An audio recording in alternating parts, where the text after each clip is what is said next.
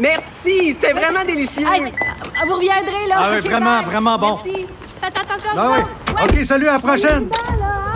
Votre auto, c'est un espace où vous pouvez être vous-même. Hey, c'était pas mangeable comme repas. Elle mérite d'être bien protégée et vous méritez d'être bien accompagné. Trouvez la protection la mieux adaptée à votre auto avec Desjardins Assurance et obtenez une soumission en quelques clics sur desjardins.com.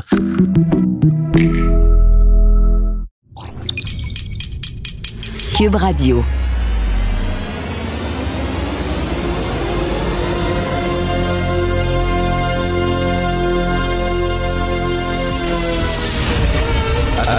Attention, cette émission est laissée à la discrétion de l'auditeur.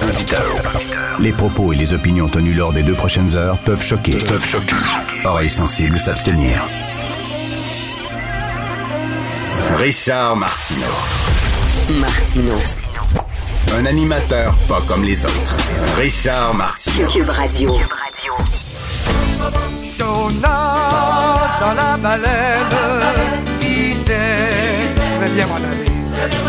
Son frère qui avait de la laine disait Je suis capable de tomber.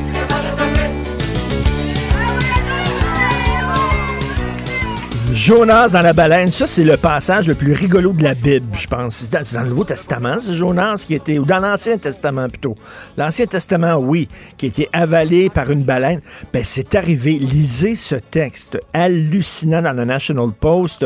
En rentrant ici, euh, Achille Moinet à la console, euh, Maude Boutet à la recherche, on se parlait de ça. On a tous les trois lu ce texte-là, on est tombé sur le, sur le cul. OK, c'est un pêcheur de homards. Le gars, ce qu'il fait, il va dans l'eau pêcher des homards au large de, Cape Cod, en fait au large de, Provincetown, une ville que les Québécois connaissent beaucoup, beaucoup de Québécois qui vont à P-Town qu'on appelle, et là le gars soudainement l'eau, ça fait, il y, a des- il y a des bulles et tout ça, et là il y a comme un gros cresti de poisson qui arrive. Et là, lui, tout à coup, il se retrouve dans bouche du poisson. Tu sais, à la fin de Jaws, Les Dents de la Mer, le capitaine qui est joué par Robert Shaw, qui est comme à, la moitié, la moitié de son corps dans la bouche du requin, puis la moitié du corps qui sort de la bouche du requin, ben, il était comme ça. Et là, tout à coup, cloups, c'est noir. L'obscurité. Et là, le gars, il se rend compte qu'il est dans la bouche du poisson. Puis là, il se dit, ben c'est ça. C'est comme ça que tu vas mourir, mon Bill. Tu vas mourir avalé par un requin, Chris. Fait que là, tout à coup, il dit, non, il n'y a pas de dents. Il touche, ben tu sais, il est dans la gueule. Avec la langue, puis tout, là. C'est noir. Il a été dans la bouche de la baleine pendant 40 secondes. C'était noir, c'était tout dur autour de lui, puis comme... Puis là, il dit, ben, elle va, elle va m'avaler, Christy. Je vais, 40 secondes, essayez de compter ça, là. Un, deux, trois. Essayez d'imaginer 40 secondes, t'es dans la bouche. Et là, finalement, elle leur craché. Je pense qu'il goûtait pas bon. Quelque chose comme ça. Et le gars, il a revolé, là, mais comme elle l'a vraiment craché, là. Et là, il y a une photo de lui sur son lit d'hôpital qui euh, le pouce en l'air. Le gars, il était quasiment avalé par une baleine. Y a-tu quelque chose de plus dégueulasse que ça? Christy. Ben, c'est quand il dit euh, j'ai touché pour voir s'il y avait des dents. Euh, une chance que ce n'était pas un requin. Donc, Jonas dans la baleine, lui, va se souvenir en maudit de son printemps 2021. Ça, c'est ce qu'on appelle du confinement. Quand tu es dans la bouche d'un poisson, là, c'est du confinement. J'ai eu mon deuxième vaccin hier. Euh, je suis allé sur Clic Santé à 6 heures le matin. Je me lève à 6 heures le matin. Je pouvais, à partir d'hier, avoir ma deuxième dose. Je vais sur Clic Santé. Ils me disent, bon, le 14 juin, euh, dans l'après-midi, tu vas pouvoir avoir ta deuxième dose. Je dis à ma blonde, yes, c'est le fun. Demain, je me fais vacciner. Elle dit, non, c'est pas demain, 14 juin, c'est aujourd'hui. C'est cet après-midi. Moi, je revenais pas. Non, non. On est tellement habitué au Québec que les affaires fonctionnent pas ou fonctionnent mal. Tu sais, les patentes à gosse, là, les amancheux de broche à foin, là, euh, les canards boiteux, on connaît ça là, au Québec. J'adore le Québec, j'aime le Québec, mais c'est vrai que des fois, on part sur des patentes à gosse qui sont tout croches.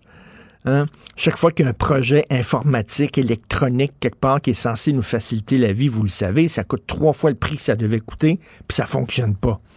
Euh, puis après trois, quatre années, il faut le changer. Fait que là, on est comme tout sur le cul en disant, ça fonctionne.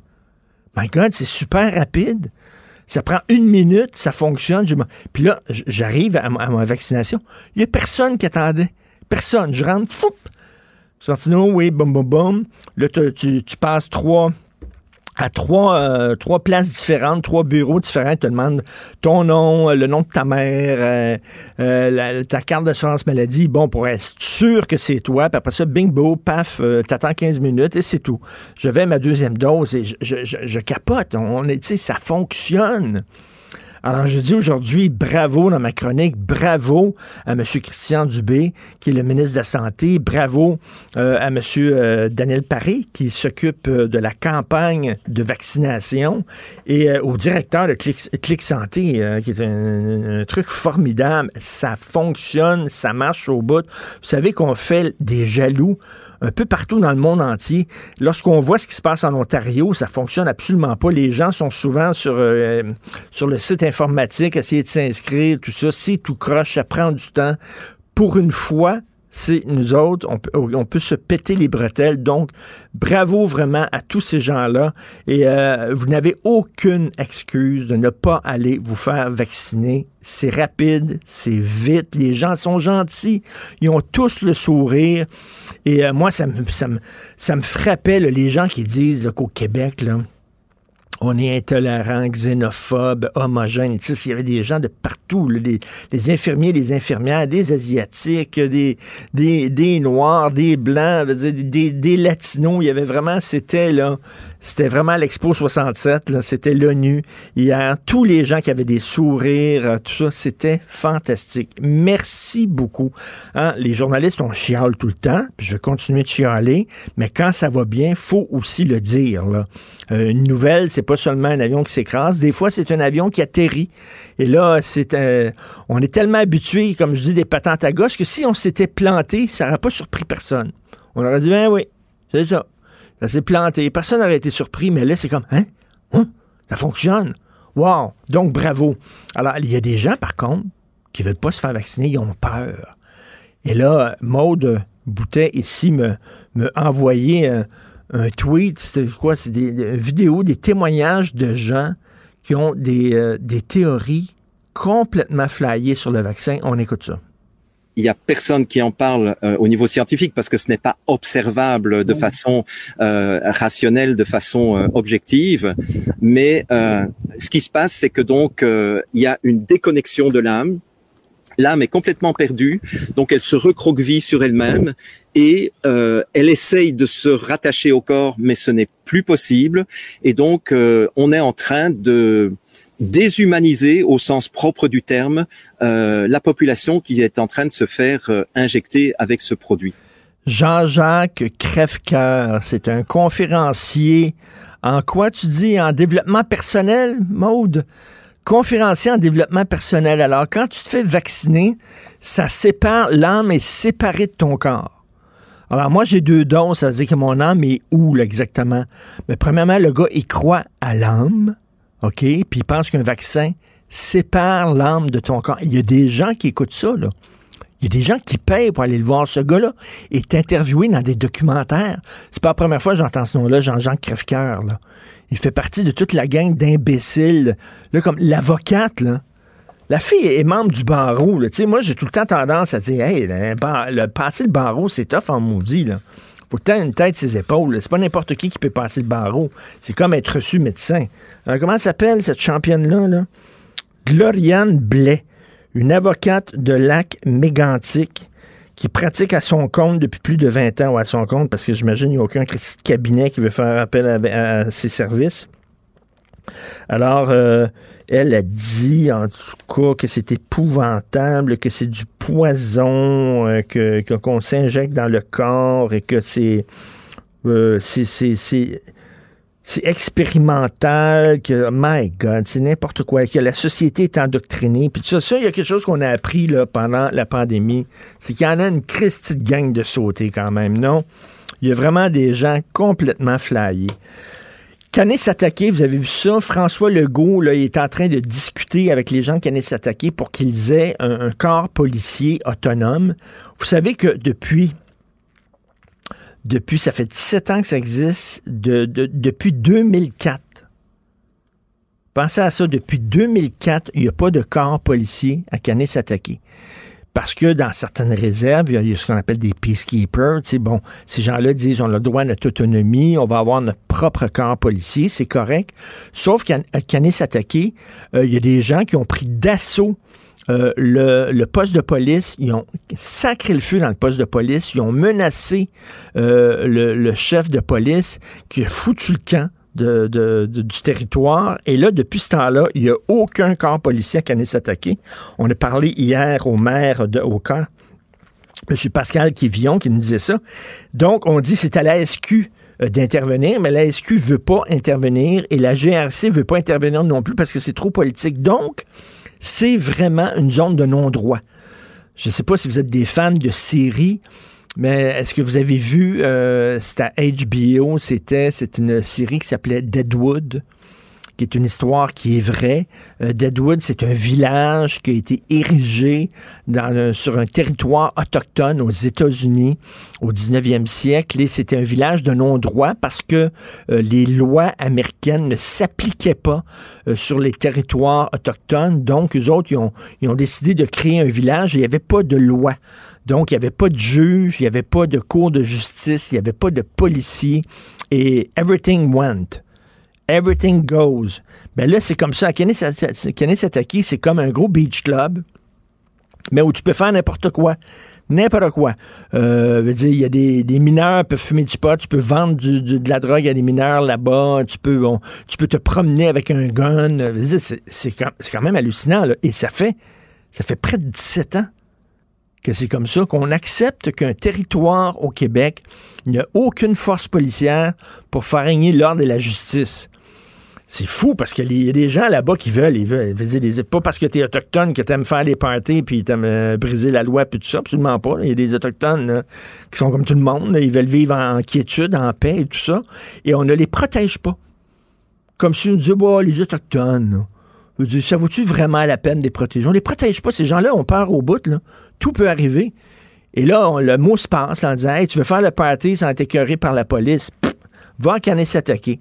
Ça n'a aucun Christi de bon sens qu'en 2021, on accepte ce genre d'affaires-là au Québec. Vous écoutez Martineau. J'accepte avec, euh, avec fierté la direction, les commandes. Non, non, pas les commandes. Votre maison, c'est un espace où vous pouvez être vous-même. J'accepte d'être l'entraîneur-chef des Orignaux Atomes 2B de l'école. Mon amour, moins fort, la petite dame. Ah, excuse, excuse. Tu parles à qui? Elle mérite d'être bien protégée et vous méritez d'être bien accompagné. Trouvez la protection la mieux adaptée à votre maison avec Desjardins Assurance et obtenez une soumission en quelques clics sur desjardins.com. Martino, même avec un masque, c'est impossible de le filtrer. Vous écoutez Martino Cube Radio.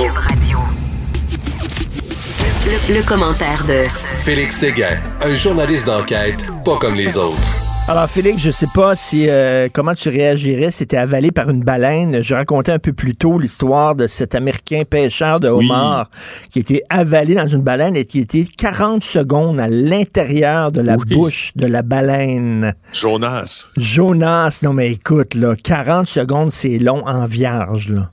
Oui, sais-tu quoi, Richard? Je suis content que tu me parles de ça parce que moi, je suis cette histoire-là depuis samedi. Ah oui? Euh, oui, oui, c'est sorti en fin de semaine, cette histoire-là. Il y a eu des reportages à CNN euh, samedi matin. Je regardais CNN. Sais-tu quoi? Je vais, te, je vais te surprendre, là. Je suis un peu comme Thomas, là, dans ça. Je suis pas sûr que ça soit vrai. Hein? Je suis pas sûr que ça soit vrai. Comment ça? Le gars est un, pêcheur sous-marin hein, de crabes. C'est une profession qui est très dangereuse. Ça, c'est euh, au fond, c'est qu'ils se tiennent près des, des, des, bancs de sable sur les côtes de la Nouvelle-Angleterre, puis près des courants aussi qui euh, amènent les euh, homards. J'ai dit crabes, mais c'est bien homards à se retrouver donc sur, sur ces, ces, ces dunes sous-marines de sable. C'est c'est très dangereux parce qu'on peut être emporté par les courants, etc puis tu as quelqu'un. Euh, Est-ce qu'on l'a perdu? Dis-moi pas qu'on l'a perdu. Il était avalé par plongeur en regardant les bulles euh, qu'il fait. Donc ça, c'est un peu la description de Sauf que le gars livre une version des faits que personne ne peut corroborer. Et moi, ben je me dis, quand personne l'a vu, si personne le sait, Tu peux pas prendre pour acquis que c'est vrai. Pour ça que le reportage à CNN, il, il était vraiment toujours, il affirme, euh, il dit, il jure, il, euh, sais, il raconte que, mais moi, je, c'est, c'est drôle. Je, te, je me garde une réserve. Je me dis, cette histoire-là, ça me surprendrait pas que cet été, on, entende parler finalement d'un genre de hoax incroyable qui nous arrive en nous disant, ouais, ouais, ben c'est Toi, ça. tu me fais penser, toi, tu me fais penser à ma blonde. Ma blonde, elle a étudié le journalisme à Columbia University à New York. Et euh, ce qu'on on, on enseignait là-bas, if your, if your mother says she loves you, check it out. Check it out. En disant, Exactement. si ta mère te dit qu'elle t'aime, euh, euh, euh, euh, fais des vérifications. Fais des C'est ça, vérifications. Fait qu'on on apprenait aux gens à être extrêmement sceptiques. Exactement. Ben c'est ça. Alors moi je te dis, je suis pas sûr de ça. Je suis pas sûr de cette affaire-là. Ça me semble que c'est que c'est trop gros, c'est trop beau pour être vrai. Alors euh, voyons. Moi je te, je te dis là, regardons ça là. Hein, on est euh, quoi là le euh, quelle date on est? Bon, là, on est 15 le juin. juin là. Bon ben on, cet été là, rappelons-nous, puis gardons le tape Achille là. Euh, le 15 juin, sortons cet extrait là. si jamais là, je si jamais je me fais confirmer dans, dans mes OK, parfait. On va regarder ça. Écoute, euh, je parlais tantôt, j'ai fait entendre euh, un extrait de conférence d'un un zigoto qui s'appelle Jean-Jacques Crèvecoeur qui dit que quand tu prends le vaccin contre la COVID, ça sépare l'âme de ton corps. Et euh, c'est très, très dangereux, séparer l'âme de ton corps. Euh, écoute, toi, bon, les, COVID sceptiques, euh, on aime ça rire de ces gens-là. Là, il y a une avocate, Ouais. elle, c'est une championne. c'est plus drôle. Ça, est, je est incroyable. Faut que je, je te dirais, as-tu, euh, as-tu deux minutes que je te parle 15 minutes de euh, maître Gloriane Blais? C'est une avocate qui, euh, d'ailleurs, dont on a parlé, là, moi et toi, au, au retour des fêtes, parce que elle avait été, euh, euh, mise à l'amende là, en décembre euh, dernier parce qu'elle a été vue dans une manifestation anti-vaccin. Alors là, euh, on cherche un peu, bon, qui est cette, cette personne-là? Ben, crime, c'est une avocate. Euh, euh, et là, il y a des plaintes au barreau qui commencent à euh, s'empiler. Pourquoi? Parce que il y a plusieurs de ses collègues qui ont décidé que c'était assez. La manifestation va toujours. Avoir une contravention en, en- justement pour euh, ne non respect des mesures sanitaires, bon, va toujours, même si on s'entend que pour une avocate déjà là, Oui. là, euh, on- c'est- si tu vas voir son Facebook, là, c'est un florilège de n'importe quoi. Ah oui. Euh, et ah non, non, non, écoute, elle revient dans l'actualité. Et là, ces publications-là, c'est plus que controversé. Là. Elle demande, de, je te cite, là, de suspendre les injections expérimentales de la COVID-19. Attends minute, cite attends une en- minute. Elle, elle pense qu'on se fait injecter la COVID-19. C'est ça. Ben, en fait, on se fait, on se fait, tu sais, on se fait injecter un peu de COVID-19 Ben oui, ben parce que ça prend des anticorps, bien sûr. Mais de la manière dont elle présente ça, elle dit, je cite, vous avez pris la première injection contre la COVID-19, point d'interrogation, vous allez réussir à vous pardonner. Mais là, ce qui est important, c'est de vous remettre assez rapidement en question pour protéger nos enfants, affirme-t-elle.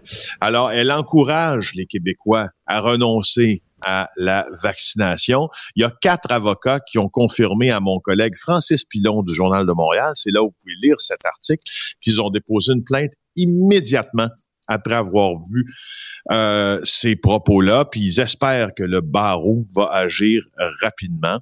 Elle enfreint, semble-t-il, selon les, les- les- ses collègues, le code de déontologie avec des... Non, mais- Mais ben tu- oui. T'imagines quel genre d'avocate elle est? Elle, elle doit plaider des affaires complètement flyées, c'est-à-dire que mon, c'est impossible que mon client ait commis ce crime. Il était dans, le, dans la bouche d'une baleine à cette époque. C'est n'importe quoi. là. en tout cas, des pseudo-avis juridiques sur Facebook. Alors, tu sais, euh, là, c'est c'est pas surprenant qu'elle soit sous la loupe, comme on dit, de son euh, de son syndic, parce que euh, on, on- le- le- le- la plainte en cas disciplinaire qui a été déposée le mois dernier par le bureau du syndic, c'est pour manque à son devoir de soutenir les tribunaux. Je vois pas c'est quoi nécessairement le lien entre cette affirmation et ce qu'elle dit. Mais euh, tu vois, là, j'écume son, son, son profil Facebook là pendant que je te parle. Tu sais, je, je vois des choses comme sommes-nous du bétail, sommes-nous des êtres humains. Euh, Ben, j'imagine, des euh, les- expérimentales de COVID-19, Richard, expérimentales. Mais tu sais, c'est- des lois, les consignes sanitaires, ce sont des lois, donc elle, devrait soutenir les lois comme avocate et au lieu de les contester. C'est peut-être ça qu'ils disent, hein, euh, pour ça qu'elle n'est pas une bonne avocate euh, concernant le barreau. Mais bref, ça a l'air d'être une méchante championne. Écoute, un autre champion, c'était un pimp, là, une histoire absolument dégueulasse aujourd'hui qu'on peut lire dans le journal.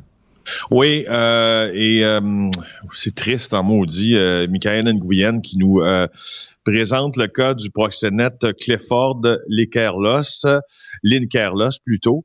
Euh, et il était très fier, lui, auprès de, de, de, de ses victimes, d'être justement là un, pimp. Et quand il s'est présenté au palais de justice, on a vu la photo là euh, prise par Martin Allary. Là, il y a des gens de ses collègues qui ont fait un peu écran autour de lui pour le, le protéger. Euh, écoute, il, il, a littéralement fait sombrer sa victime euh, dans dans cet enfer-là, la prostitution, allant jusqu'à pousser une d'entre elles à essayer de se suicider. Alors, il a été déclaré coupable, Richard, sur toute la ligne, toute la ligne. Euh, il a abusé Hmm. d'une relation amoureuse pour exercer son influence, euh, raconte le juge Eric Van Chestin. Euh, il a pris 100% des revenus. Il l'a maintenu dans l'illusion de l'atteinte d'une vie meilleure. C'est tout le même pattern. C'est tout le même pattern qu'ils font. Ils sont gentils au début, ils te donnent des cadeaux. Après ça, ils te cassent, euh, ils t'obligent à te prostituer, etc. C'est toujours la même maudite affaire. Il faut vraiment mettre nos filles en garde contre ce genre de gars-là. Il va retourner devant, euh, devant les tribunaux pour sa peine et j'espère qu'il va avoir une peine exemplaire et extrêmement sévère, Félix.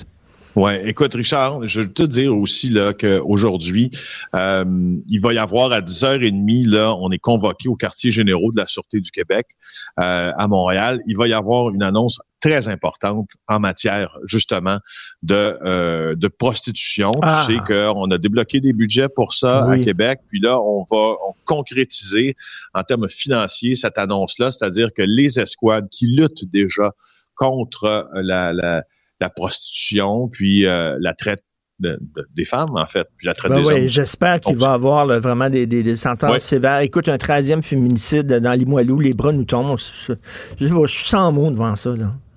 Ouais, euh, il y a une femme qui a été trouvée morte euh, dans la cinquantaine, découverte dans le quartier Limoilou à Québec. Euh, c'est arrivé très tôt ce matin. Le suspect s'est livré à la police. Il y a eu une chicane de couple en plein milieu de la nuit à 2 heures du matin. Et euh, mon Dieu, que dire d'autre que la femme a été trouvée, puis c'est la douzième. Elle a été poignardée. Et puis 13e. Euh, 13e. la- oui, c'est ça, 13e, Richard, mais je, désolé, tre- Ah ouais. 13e. Je, je, je, je- Poignardé, est-ce qu'on sait que c'est une histoire de, de- de séparation qui a mal tourné? On sait pas Ben, trop on, encore. on se doute, là. En tout cas, on se doute qu'il y a une chicane de couple derrière ça, c'est bien sûr. Puis là, euh, en fait, les techniciens d'identité judiciaire vont tenter de nous en dire plus. Ben, Un homme, c'est dans la trentaine. Dans la Merci beaucoup, Félix. On se reparle demain. Merci. Pour une écoute en tout temps, ce commentaire de Félix Séguin est maintenant disponible dans la section balado de l'application et du site cube.radio. Tout comme sa série balado Narcos PQ, qui dresse un portrait de l'industrie criminelle à travers des entrevues avec de vrais narcotrafiquants. Cube Radio.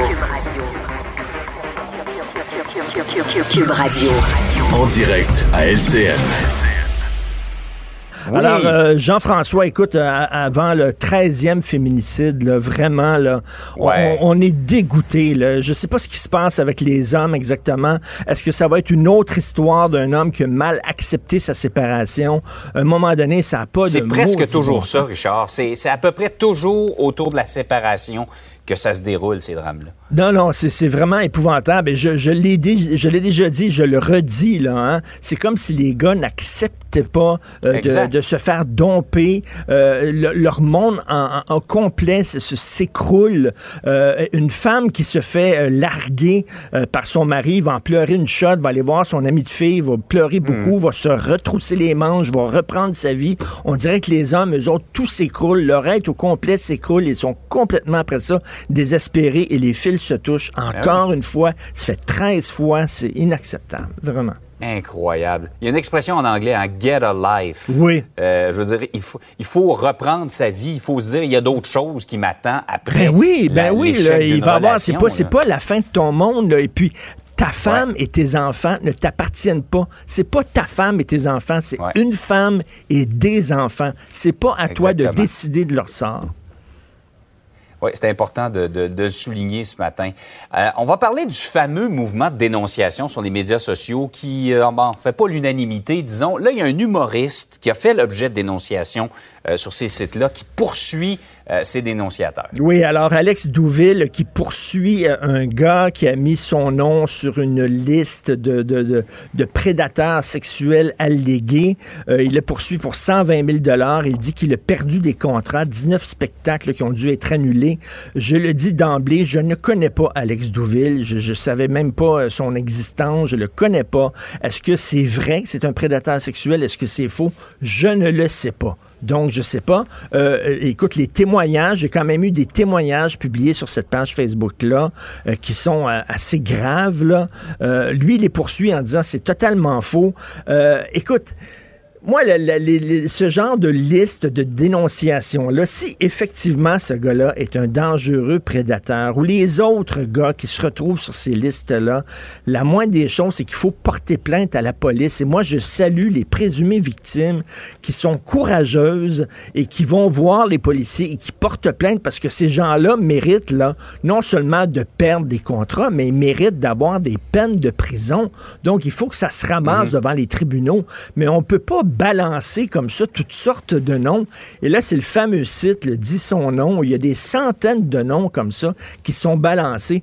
Euh, il y a peut-être des gens là-dedans qui, effectivement, sont des agresseurs, mais il y a peut-être des gens qui sont victimes de vengeance. Il y a des gens qui les aiment pas. Ils balancent leur nom là-dessus. Ça n'a pas de sens. Là. On dirait le film, euh, tu sais, les films de Frankenstein. là, il y a toujours, là, à la fin, il y a toujours le- le- le- la populace du village là, qui ont des, des torches et des, euh, des, euh, des, des pics, puis qui partent au château là, pour essayer de lyncher le propriétaire du château là, parce qu'ils sont bons. Je veux dire, on, on peut pas lyncher les gens sur la place publique comme ça. là. Je comprends qu'il y a des frustrations. Hein. Il y a un Ouais. documentaire ces temps-ci qui va sortir bientôt, La victime parfaite, justement, où des gens qui sont frustrés par le système de justice, qui disent qu'ils sont pas entendus. On peut comprendre ça, mais là, si vous laissez tomber le système de justice et vous ne portez pas plainte à la police, ça va être pire. Ça va être pire. Ces gens-là vont s'en sortir seulement avec des bris de contrat plutôt qu'à se retrouver en dedans en prison. Donc, lui, il les poursuit, 120 000 Je ne sais pas comment ça va être parce qu'il va falloir maintenant qu'il prouve à la cour que c'est faux, qu'il soit un agresseur sexuel. Et là, ça va peut-être se transformer finalement dans son procès. A-t-il, oui ou non, c'est peut-être ça, finalement, que certains cherchent. Euh, si on ne peut pas y aller au, au criminel où c'est le doute raisonnable, on va y aller au civil où c'est la prépondérance des preuves. Ouais, peut-être une autre ça. façon de faire le procès. C'est ça, je, je sais pas, mais là, c'est lui qui poursuit, là. C'est pas quelqu'un qui le poursuit au civil. Mais il va, lui qui il va avoir à témoigner aussi, il va avoir à répondre aux questions. Ben, c'est à- ça. À aller dans le box. Et là, il y a des euh, gens, qui, des, gens qui disent si vraiment il est prêt à poursuivre au civil, c'est qu'il est sûr de son affaire qu'il l'a pas fait. Il y en a d'autres qui disent peut-être pas. On, on le sait pas. Mais quand même, je pense qu'il faut quand même faire confiance au système de justice. Écoute, régulièrement, tu prends le journal, là, régulièrement, il y a des gens qui sont condamnés là, euh, pour des agressions Mhm. sexuelles, pour des histoires d'inceste et tout ça, qui se retrouvent en prison. Donc, euh, il est peut-être pas parfait notre système de justice, mais c'est sûr que c'est pas avec ce genre là, de, de liste qui, qui balance des noms comme ça, sans preuve ou rien, qu'on va régler le problème.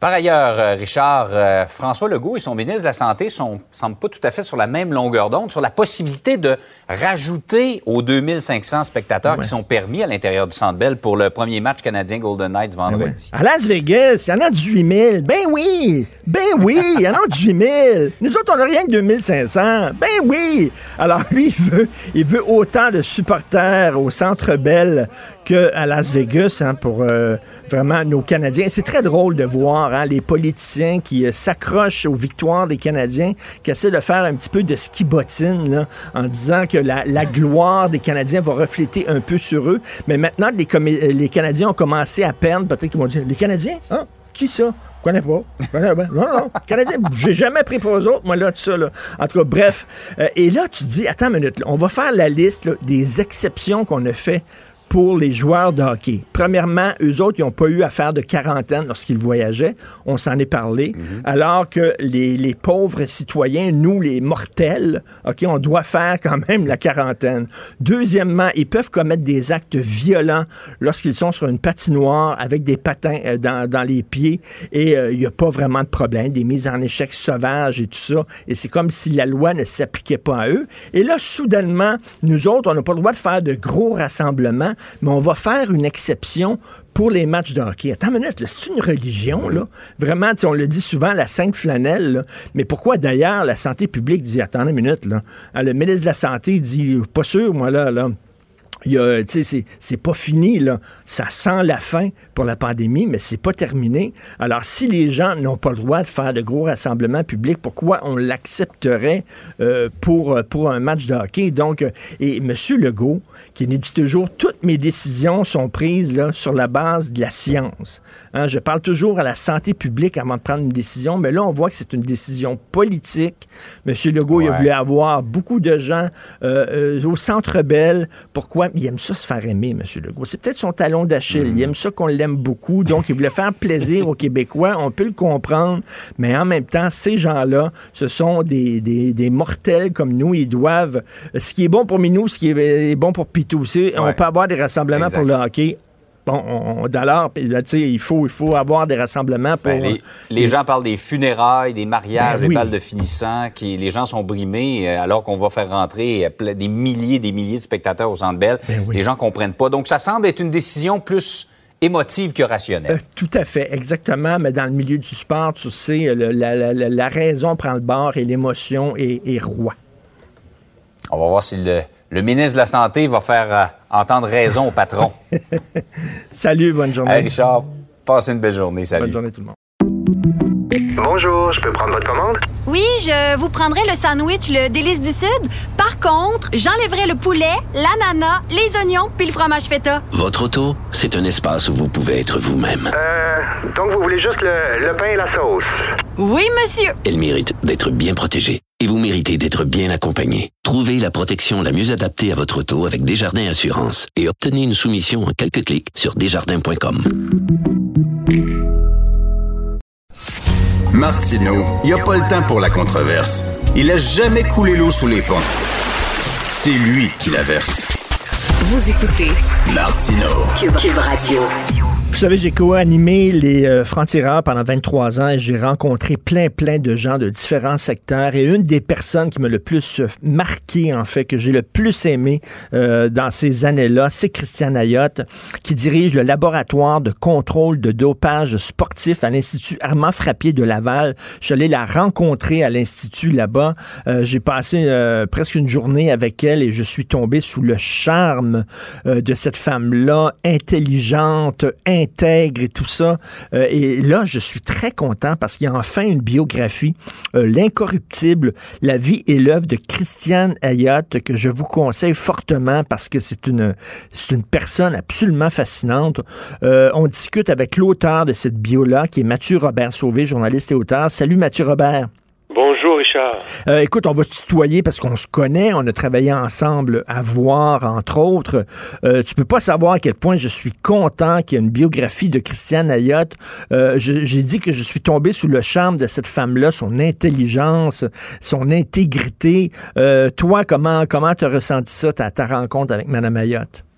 Ben écoute, euh, tu m'enlèves presque les, les mots de la bouche parce que moi aussi, euh, je travaille euh, dans le milieu universitaire depuis une trentaine d'années. Et euh, écoute, je rencontre des, des chercheurs, des, des hommes et des femmes de science presque tous les jours de ma vie professionnelle. Mais cette femme-là, elle sort du lot. Elle sort du lot pour de multiples raisons. Tu en as évoqué quelques-unes. Mais euh, d'abord, euh, c'est pas si fréquent que ça, euh, des femmes qui font carrière en sciences. Euh, Il y, a- il y en a, bien entendu, mais qui dirigent un laboratoire de calibre international qui s'est illustré par des par des par, par des exploits là tout à fait exceptionnels. Puis euh, euh, contre vents et marées parce que quand on bon d'abord oui pour, pour répondre à, ta question j'ai été séduit par par toute cette par cette personne là sa personnalité sa droiture etc mais quand je suis rentré dans son intimité euh, dans le cadre de cette bio là là on s'est on s'est rencontrés toutes les semaines pendant plusieurs mois. Puis je suis rentré dans tous les détails de sa vie. C'est, c'est, c'est ce qu'on voit de Christiane Ayotte, c'est la pointe de l'iceberg, parce que tout ce qu'on ne voit pas, c'est énorme ce qu'elle a dû traverser pour arriver jusque. Et, et j'adore le titre de ton livre, L'incorruptible, comme si c'était Elliot Ness. Mais effectivement, c'est la Elliot Ness du dopage sportif. Et incorruptible, ça veut dire qu'on a tenté de la corrompre? Ah ben oui, de multiples reprises. Euh, J'ai publié un extrait du livre dans, la presse dimanche où on, parle d'une fraude. Elle a été témoin, elle, d'une fraude dans son propre laboratoire où les patrons dans les années 90, euh, fin des années 80, début 90, euh, se sont arrangés pour avoir des contrats payants dont ils mettaient les, profits littéralement dans leur poche. Puis c'était des employés euh, du laboratoire où travaillait Christiane Ayotte qui, euh, qui devait faire la, la, job. En fait, c'était pour des culturistes américains. Et, et ça, ça, a été dénoncé euh, et ça, ça, a failli lui coûter sa carrière parce que cette, cette personne-là, quand elle a commencé à voir qu'il y avait des affaires croches autour d'elle, elle a voulu en savoir plus. Elle a alerté la police. Puis, écoute, plutôt que de régler le problème euh, et puis de, de, de faire payer les coupables, ils ont ils ont ils ont ils ont géré ça un petit peu en secret euh, et puis euh, puis Madame Ayotte a failli euh, a failli y passer. Là. Donc ça c'est un exemple parmi d'autres parce qu'en fait dans le domaine sportif du dopage sportif il y a énormément d'enjeux. nous ce qu'on voit c'est les enjeux sportifs mais il y a des enjeux politiques énormes. Mais c'est ça donné, parce que Mathieu excuse-moi mais tu sais que qu'une mettons qu'une qu'une athlète décide de se doper comme Geneviève Janson par exemple là, puis s'est arrangé avec son entraîneur c'est une chose mais là, quand tu arrives avec des réseaux hyper organisés, comme il y a eu en Russie là, pendant des années, là, où c'était organisé là, quasiment par, euh, par le, le Soviet suprême, là, je veux dire, c'est, on, a, euh, on a tous vu là, ce documentaire absolument hallucinant sur Netflix sur le réseau de dopage sportif en Russie. Oui. Là. Elle a Oui. été, elle a confronté ça. Là. Oui, on la voit brièvement d'ailleurs Oui, dans, oui, ce, tout à fait. dans ce documentaire-là. Elle, elle, elle passe encore une fois pour la personne la plus propre du, groupe parce qu'elle a dit qu'il faut dénoncer ça, tout ça. En tout cas, et euh, mais c'est pas c'est pas le seul exemple. La Russie, c'est c'est sorti d'un d'un journaux, donc on, on a vu même que le CIO, le, le Comité international olympique, a, a sévi, a vraiment euh, euh, a vraiment exclu les Olympiques, euh, des, la Russie des Olympiques pour euh, jusqu'à temps qu'ils se refassent une, une nouvelle virginité sur le plan euh, sur le plan, disons, éthique. Euh, mais il y a aussi, euh, à un moment donné, elle a, elle a pincé un, un coureur euh, cubain, et puis Fidel Castro, dans un immense discours, a dénoncé la, la, la, la collusion internationale, le grand capitalisme et le laboratorio de Montréal. et, et, donc, vraiment, là, c'est allé très, très, très loin. Là. Puis elle, en fait, le faisait pas de façon euh, nominative. Elle, elle, elle, elle analyse des échantillons d'urine qui sont anonymes. Elle sait pas qui elle pince et qui elle, euh, qui elle, euh, euh, elle va gracier. Là. En fait, c'est juste c'est positif ou c'est négatif. Quand on cherche un, euh, quand on cherche un produit dopant dans, un échantillon, il n'y a pas le nom de, l'athlète qui est là. C'est juste des numéros et c'est uniquement par la suite, à, la suite d'un protocole très complexe qu'on va qu'on va épingler les, les coupables et, leurs équipes. Euh, donc oui, il faut être extrêmement euh, droit, il faut euh, faut être capable de, de résister à la tentation. Il y a, il y a, un, il y a un chercheur français de, très grande réputation, Robert Dolé, qui qui a fini aussi euh, dans une, un scandale de, de corruption. Alors c'est des gens qu'elle a très bien connus, euh, ben oui. Rodchenkov, le, le, le, russe, elle a travaillé avec ces gens-là. Puis bon, pourquoi elle a continué à être droite alors que les autres tombaient? Ben, c'est parce que c'est parce que le pouvoir corrompt, parce qu'à un moment donné, tu vas passer une enveloppe brune, puis on s'est tentant de, de, de, de euh, de, de, de regarder ailleurs et tout ça. Puis, tu sais, ouais. quand, quand, quand, on la voit, elle, elle, est, elle est petite, elle est toute, toute frêle, là, tu sais, veut dire, euh, c'est... Puis elle, a, elle dégage une force de caractère incroyable. Est-ce que, bon, quand, quand tu entretiens un rapport, tu écris une biographie de quelqu'un, tu la vois souvent, tout ça, est-ce qu'elle t'a fait des confidences, genre, la guerre que je mène, je le sais que c'est une guerre que je vais perdre, de la drogue, il y en a partout, du dopage, il y en a partout. Est-ce qu'à un moment donné, elle n'a pas envie de baisser les bras en disant, ben, regarde, on va le rendre légal, le dopage, parce que qu'est-ce que tu veux, là, on peut rien faire contre ça, il va toujours en avoir. Ben, son discours là-dessus est assez, euh, euh, pragmatique. Hein. Elle, elle est engagée dans un dans un système. Elle, elle croit au système dans le sens où euh, quand on lui envoie des échantillons, euh, elle les analyse scientifiquement. Et ce qu'elle dénonce lorsque lorsqu'il y a des scandales qui éclatent, parce qu'elle dit l'histoire l'histoire du dopage, c'est l'histoire de scandale. On est pouf, il y a un scandale. Les, les élus politiques disent il faut faire quelque chose. On fait une commission d'enquête, on interdit c'est ça. Puis là, ça, ça, ça s'arrange tranquillement. Oh, un autre scandale. Hmm. Euh, on, peut faire l'histoire du, du, dopage olympique par d'un scandale à l'autre. C'est comme ça que ça a fonctionné. Et donc, euh, euh, elle ne croit pas non qu'il faut faire des, des jeux sales puis des jeux propres là, en disant ah, on, on, devra vivre avec ça. Ce qu'elle dit, c'est qu'il faut qu'on il faut qu'on soit toujours euh, un peu en avance sur euh, sur l'utilisation des, des drogues. Et, et, et, son histoire dans le livre, je raconte le fait qu'elle a tombé, elle est tombée à un moment donné sur une drogue tout à fait inconnue qui avait été utilisée par les Russes euh, dans l'armée, et elle a voulu savoir c'était quoi exactement. Puis comme il n'y avait aucune étude là-dessus, elle, elle a gobé elle-même de certaines certaines de ces substances pour voir comment à quelle à quelle vitesse ça se métabolisait dans le corps. Ben voyons. Pour se droguer, mais c'était pas parce qu'elle disait, je ne pas faire confiance à personne dans ce système-là. Donc, bon, comme il n'est pas connu, ce truc-là, je vais le prendre moi-même, puis je vais me prendre des prises de sang, puis des prises d'urine, puis on va voir dans quel, dans quel, comment on peut, comment on peut arriver à, à, mettre, mettre le doigt dessus, là, si on le pogne dans un athlète. Quel euh, personnage. Mais en même temps, on fait toute partie de, de, de cette tricherie-là. C'est-à-dire que, tu sais, quand on regarde les Olympiques, on veut voir des records tomber, là. On veut, là, que le, le corps performe le plus possible, mais à un moment donné, il y a une limite à ce qu'un corps humain peut faire. Puis si tu veux euh, battre des records, puis tu es rendu à la limite, ben, tu n'as pas le choix de te doper. Là. Puis elle a un regard, je pense, aussi assez critique sur cette culture-là du, du record à tout prix. Oui, absolument. En fait, elle, c'est peut-être un peu naïf là euh, de, de, penser ça, mais effectivement, elle dit que le, le sport doit s'exprimer de façon, disons, naturelle, et, elle, elle, ne croit pas elle que le, le, le, le, dopage est inévitable. Je pense qu'il y a moyen de faire, bon, euh, j'exagère peut-être un peu, mais un esprit sain dans un corps sain. Donc, euh, tu veux, tu veux te dépasser dans la vie. Je pense que tout le monde a, à un moment donné envie de, de, de franchir ses, ses limites, d'aller un peu plus loin. Puis bon, là, bon, comment faire? Tu t'entraînes un peu plus, tu t'entraînes un peu plus, euh, tu arrives à des compétitions, puis t'es bon, puis euh, tu as du succès. Bon, euh, le, petit bout à la fin entre entre devenir entre finir 25e ben sur le podium, bon, c'est pas c'est pas tout le monde qui est prêt à le faire, hein. et, et, c'est là qu'est la différence. C'est là qu'elle dit que l'athlète, elle est pas, elle est pas du tout accusatrice envers l'athlète, l'individu. Elle dit ce qu'il faut, là où il faut s'attaquer, c'est dans le système, parce que ça va être le, l'entraîneur qui va dire à son athlète, écoute, si tu veux réussir là, entre justement la 25e place et la deuxième. Ben oui, et puis même, puis même euh, Mathieu, là, qui se souvient des médailles d'argent?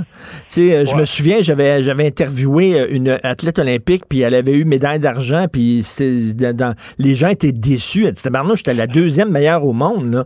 On dirait que. Et là, quand tu dis que ton entraîneur dit, ben c'est ça qui ferait la différence, tu seras pas médaille d'argent, tu vas être médaille d'or. Et il y a déjà eu, et tu as certainement vu ça dans, le cours de tes recherches, euh, Mathieu, on a demandé à des gens, est-ce que vous seriez prêt à, donner 5 euh, ans de votre vie euh, pour une médaille d'or aux Olympiques? Là? si, puis les gens disaient oui. La, la majorité des gens disaient oui.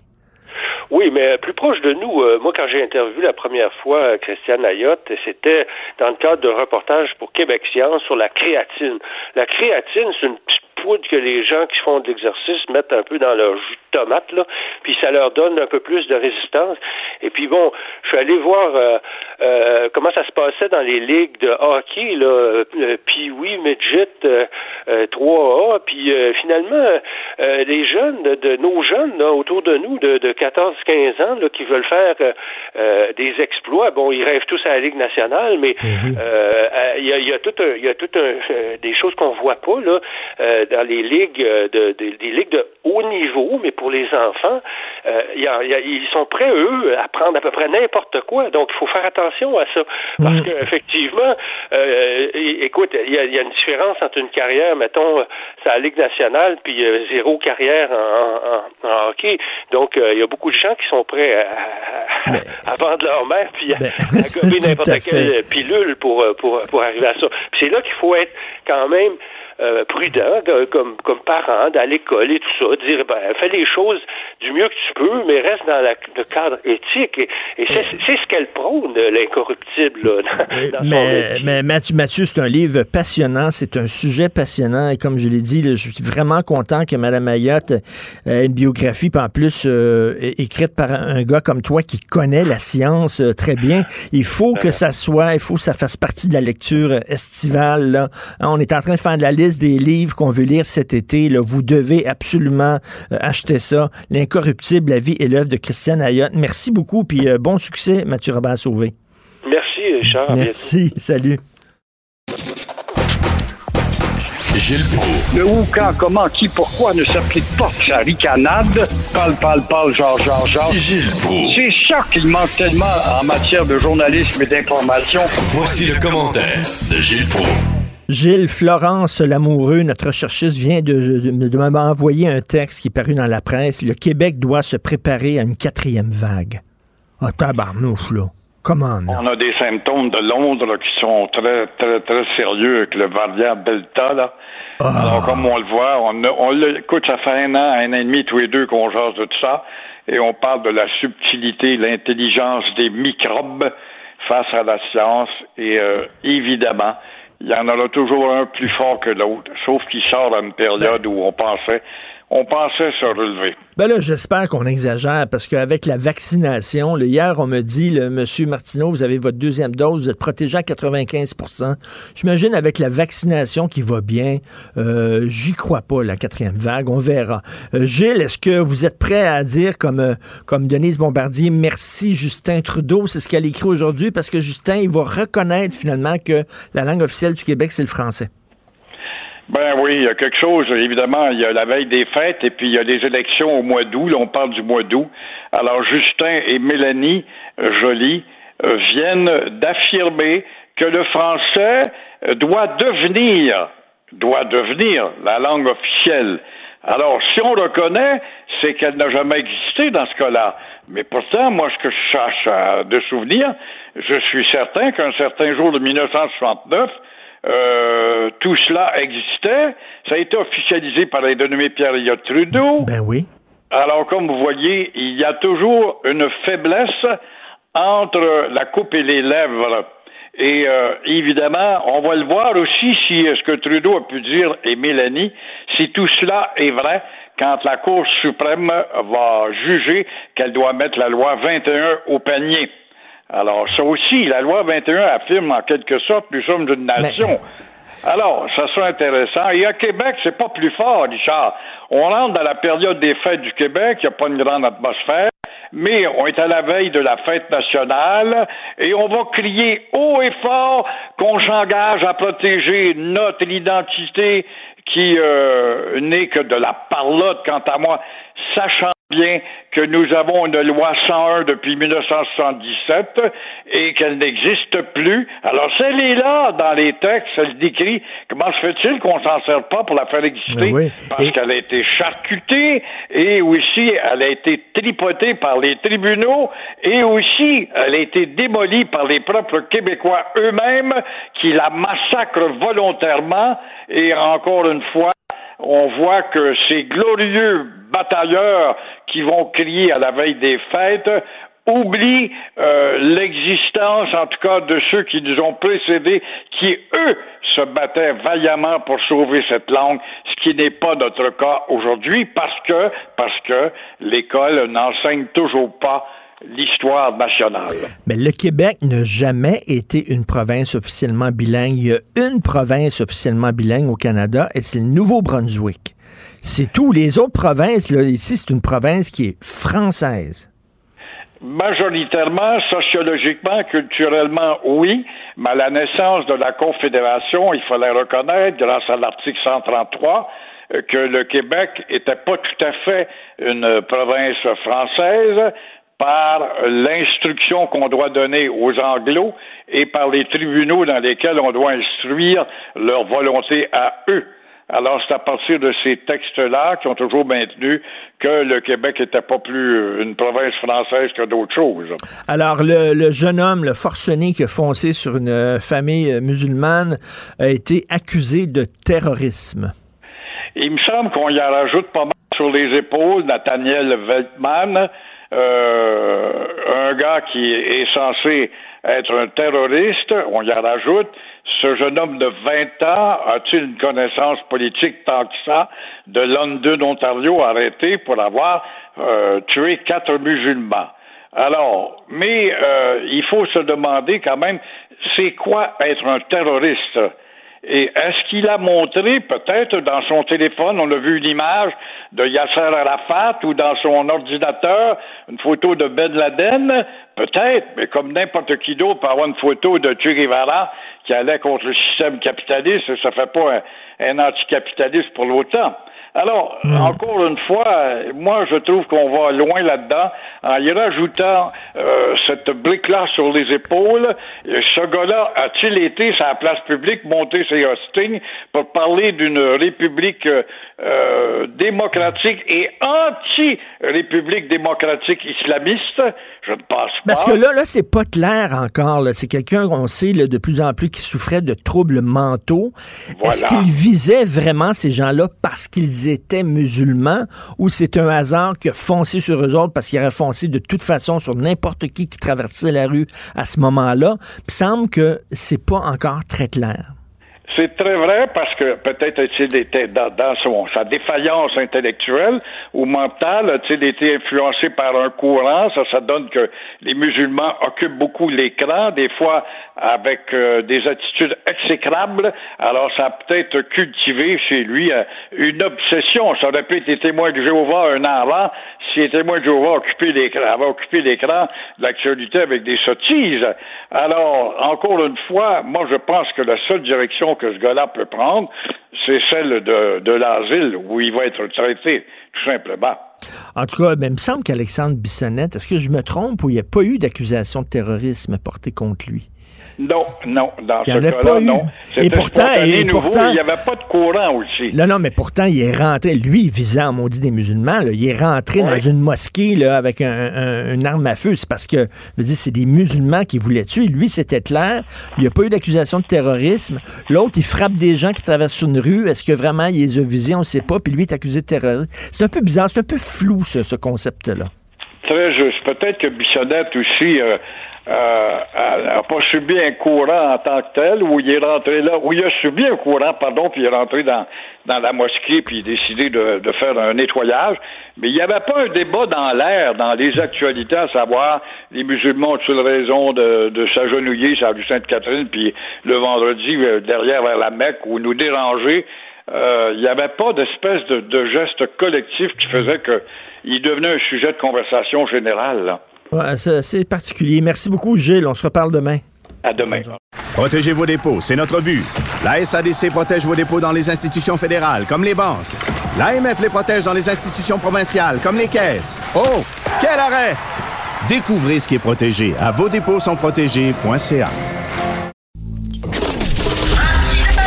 Martino, souvent imité, mais jamais égalé. Vous écoutez Martino. Cube, Cube Radio. Est-ce qu'on peut réinventer la police? La question se pose, là, parce que non, je parle pas de défendre de police, là, puis de leur couper les vivres et tout ça, ou de leur enlever leurs armes à feu. Euh, on voit avec le nombre de fusillades que ces temps-ci euh, euh, à Montréal, on a besoin d'une police traditionnelle là, qui est armée, qui court après des bandits.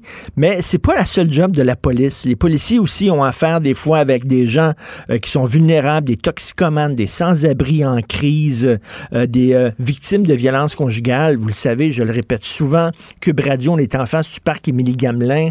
Euh, Il y a des gens ici qui sont qui sont qui, ont pas toute leur tête, qui ont des problèmes, qui délirent à voix haute. Et ce qu'ils ont besoin, c'est c'est des, pas des policiers qui arrivent là armés comme des soldats, mais des policiers qui les qui les comprennent.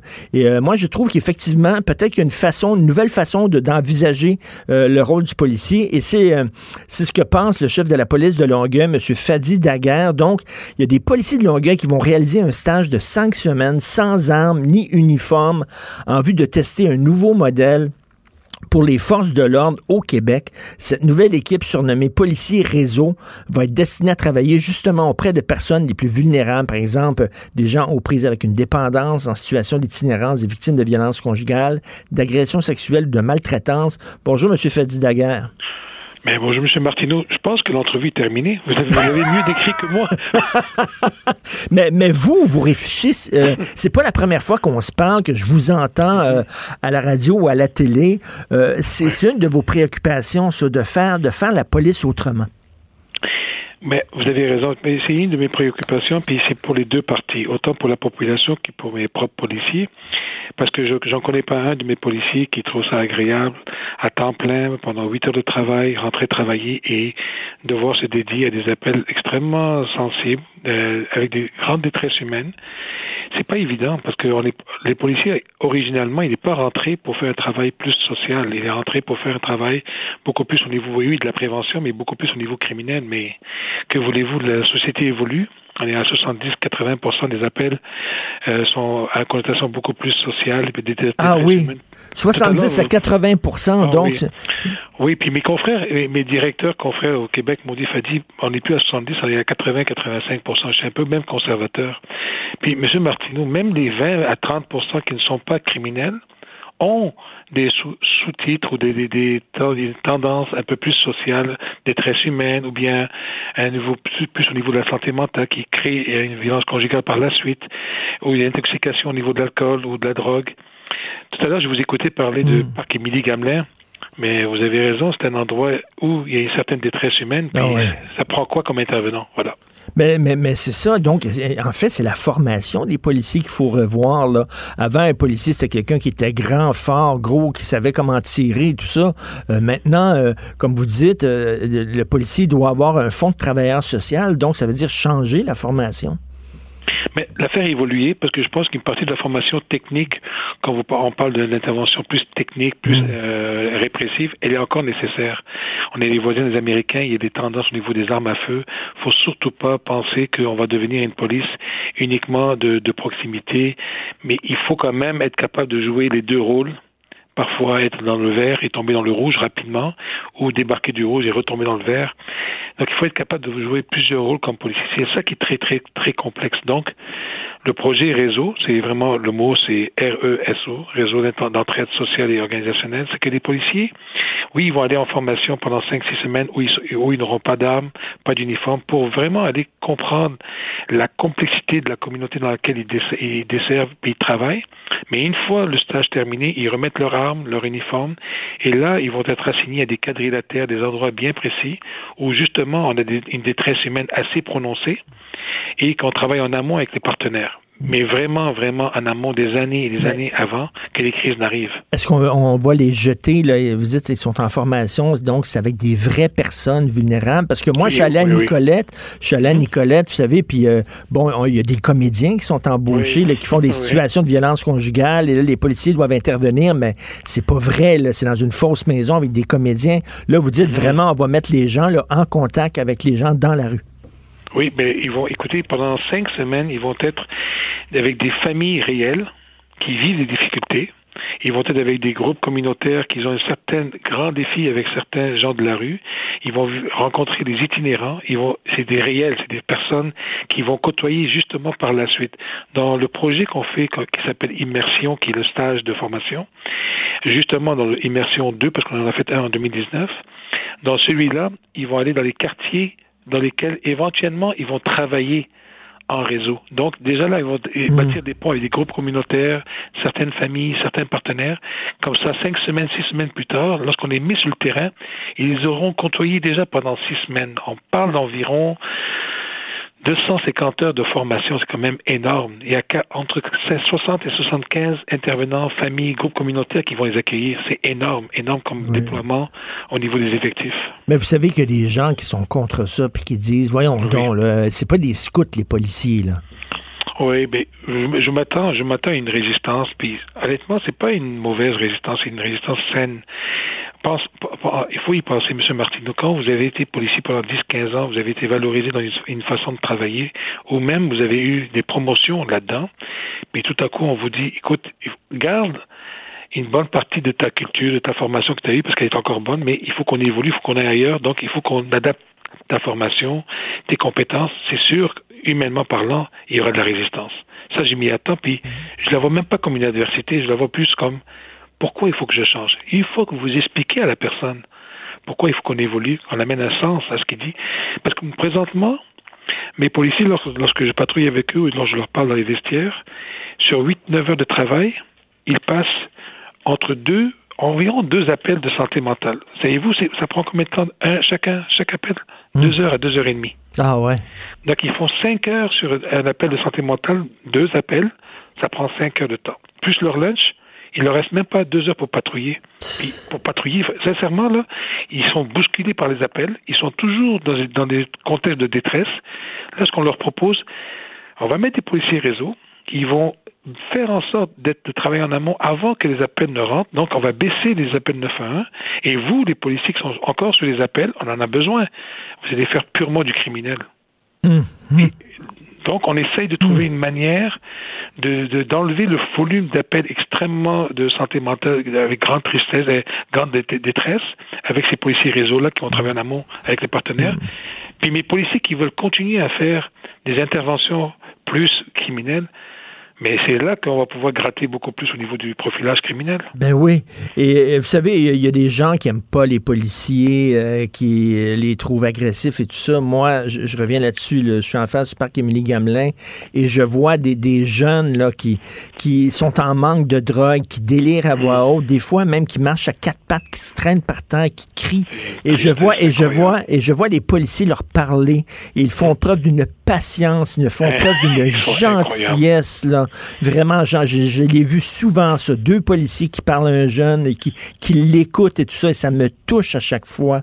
Euh, il y, en a, y en a des policiers qui ont le cœur à la bonne place. je suis tellement content, M. Martineau, que vous le dites publiquement dans les médias, parce que souvent, malheureusement, euh, ce qu'on voit dans les médias, c'est des vidéos sur nos policiers où il y a une intervention qui finit par une intervention physique. Puis écoutez, moi, ça fait 30 ans que je suis policier. Il n'y a pas une intervention physique que j'ai vue ou que j'ai faite moi-même qui a été élégante. Hmm. Malheureusement, quand on est hmm. rendu au physique, ça prend des techniques de, de, techniques d'intervention qui font en sorte que lorsque la vidéo le filme, bon. Mais quand je vous écoute parler, ce que vous dites là, là, ça c'est le quotidien de nos policiers au Québec. Hmm. Se mettre à genoux, parler avec quelqu'un, essayer de comprendre, essayer de, désamorcer une bombe. Mais on est ceux qu'il y en a quelques-uns qui ont le temps de le faire. Mais lorsque nos policiers arrivent en urgence, sur un appel après l'autre et après l'autre et après l'autre, à un moment donné, il n'y a pas le temps de tout bâtir ces ponts-là. Ben non, parce que la misère humaine, c'est incroyable. Je ne sais pas comment c'est à Longueuil, dans votre coin, mais à Montréal, J'en ai, j'en ai, M. Martin. Non, mais à Montréal, ça n'a aucun sens. Là. dire, il y, a, des sans-abri partout, euh, à tous les carrefours, il y a des gens qui quêtent, il y a des gens, des toxicomanes, des gens qui délirent à voix haute, euh, sans, sans parler de la violence conjugale et tout ça. Ça va pas bien, là. Mais, euh, et pensez-y, maintenant, on finit à peine de la pandémie. On va avoir une post-pandémie.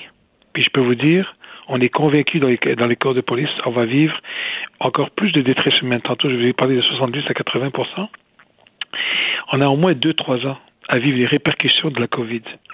Hmm. Alors, s'il y a un bon moment pour mettre le projet réseau, pour travailler en amont avec les partenaires afin de d'aider ces gens dans, dans, dans, soit dans les maisons, soit dans la rue, afin de s'en sortir avec des partenaires clés avec qui on fait des, on fait des protocoles.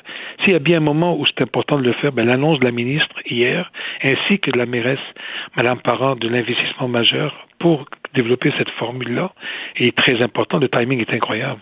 Et ça commence quand, ça, ce stage-là? Ben, dès septembre, octobre, on fait la, sélection. En octobre, ils vont vivre le stage pendant cinq semaines. Donc, à la fin de novembre, début décembre, on espère qu'ils soient déjà dans leur euh, secteur respectif ben. et qu'ils commencent à rentrer dans la communauté. Bah, c'est une excellente idée. Moi, vraiment, je trouve ça très bon. Et euh, bravo encore, M. Fadi Daguerre, pour tout le travail que vous faites. Là. Vous, vous tentez, vous êtes une des personnes qui tentent de, de, de, revoir le rôle du policier parce que le monde change. Et il faut que le rôle du policier change aussi, sans nécessairement devenir un, un petit scout. Là. Vous n'êtes pas là pour jouer au ballon avec les jeunes. C'est pas ça votre job. là. C'est pas du tout ça, exactement. Mais vous savez, c'est un, un, beau travail d'équipe, par contre. Parce que euh, Daguerre, oui, c'est bien beau, il peut avoir quelques idées, mais c'est comme un chef d'orchestre, ça prend des musiciens excellents. Puis j'ai des excellents musiciens au travail. ben, vous êtes un bon chef, en tout cas. Merci, M. Fadi Daguerre. Merci. Au plaisir. Chef de la police de Longueuil. La chronique argent. Une vision des finances pas comme les autres. Salut mon cher Yves. Écoute, euh, Michel Gérard, euh, il dit qu'on est mieux d'aller dans le fond de la CSN que dans le fond de la FTQ aujourd'hui. Ben, le problème, c'est que euh, ils ont mis fin à l'Institut, Ben là, mis fin parce qu'ils avaient reçu trop d'argent, ils ne pouvaient plus euh, se permettre de dépasser le, le maximum qui est prévu. Donc, euh, ceux qui veulent profiter vraiment du crédit d'impôt de 30% c'est pour euh, acheter de, de, des- des- des actifs pour leur retraite, ben, ils disent, ben, la seule place, il reste la CSN.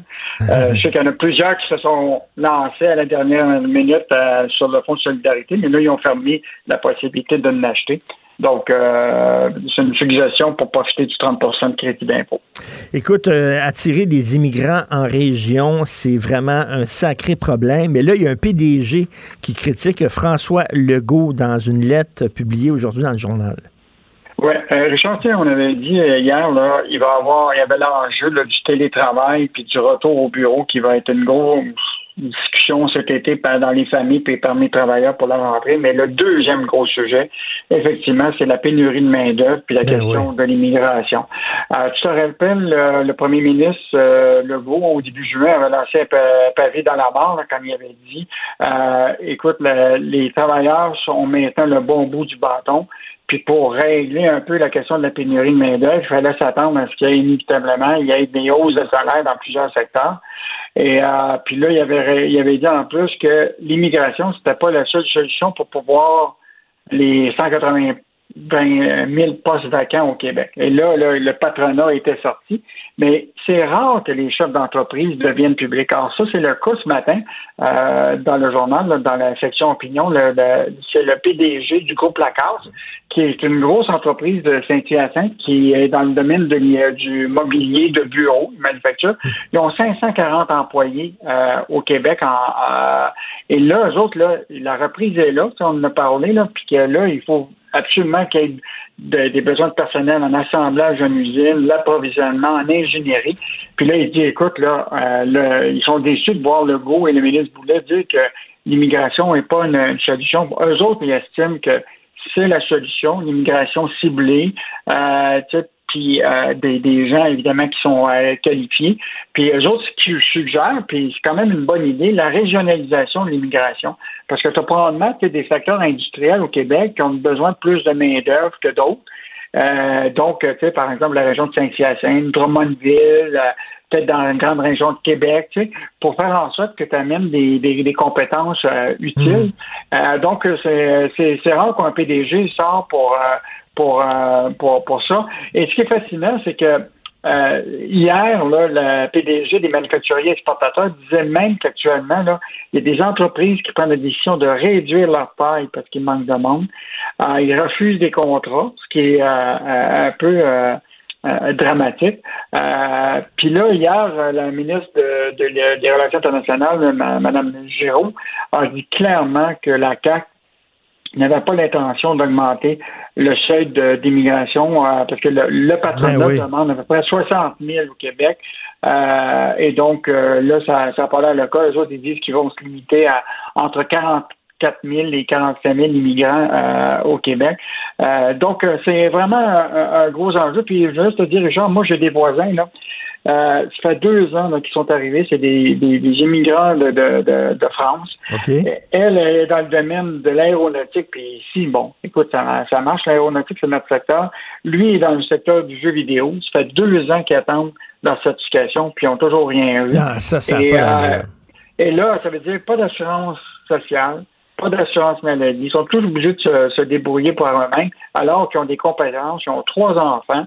Euh, donc, on a une immigration francophone, spécialisée, qualifiée. Ben oui. On a des retards comme ça.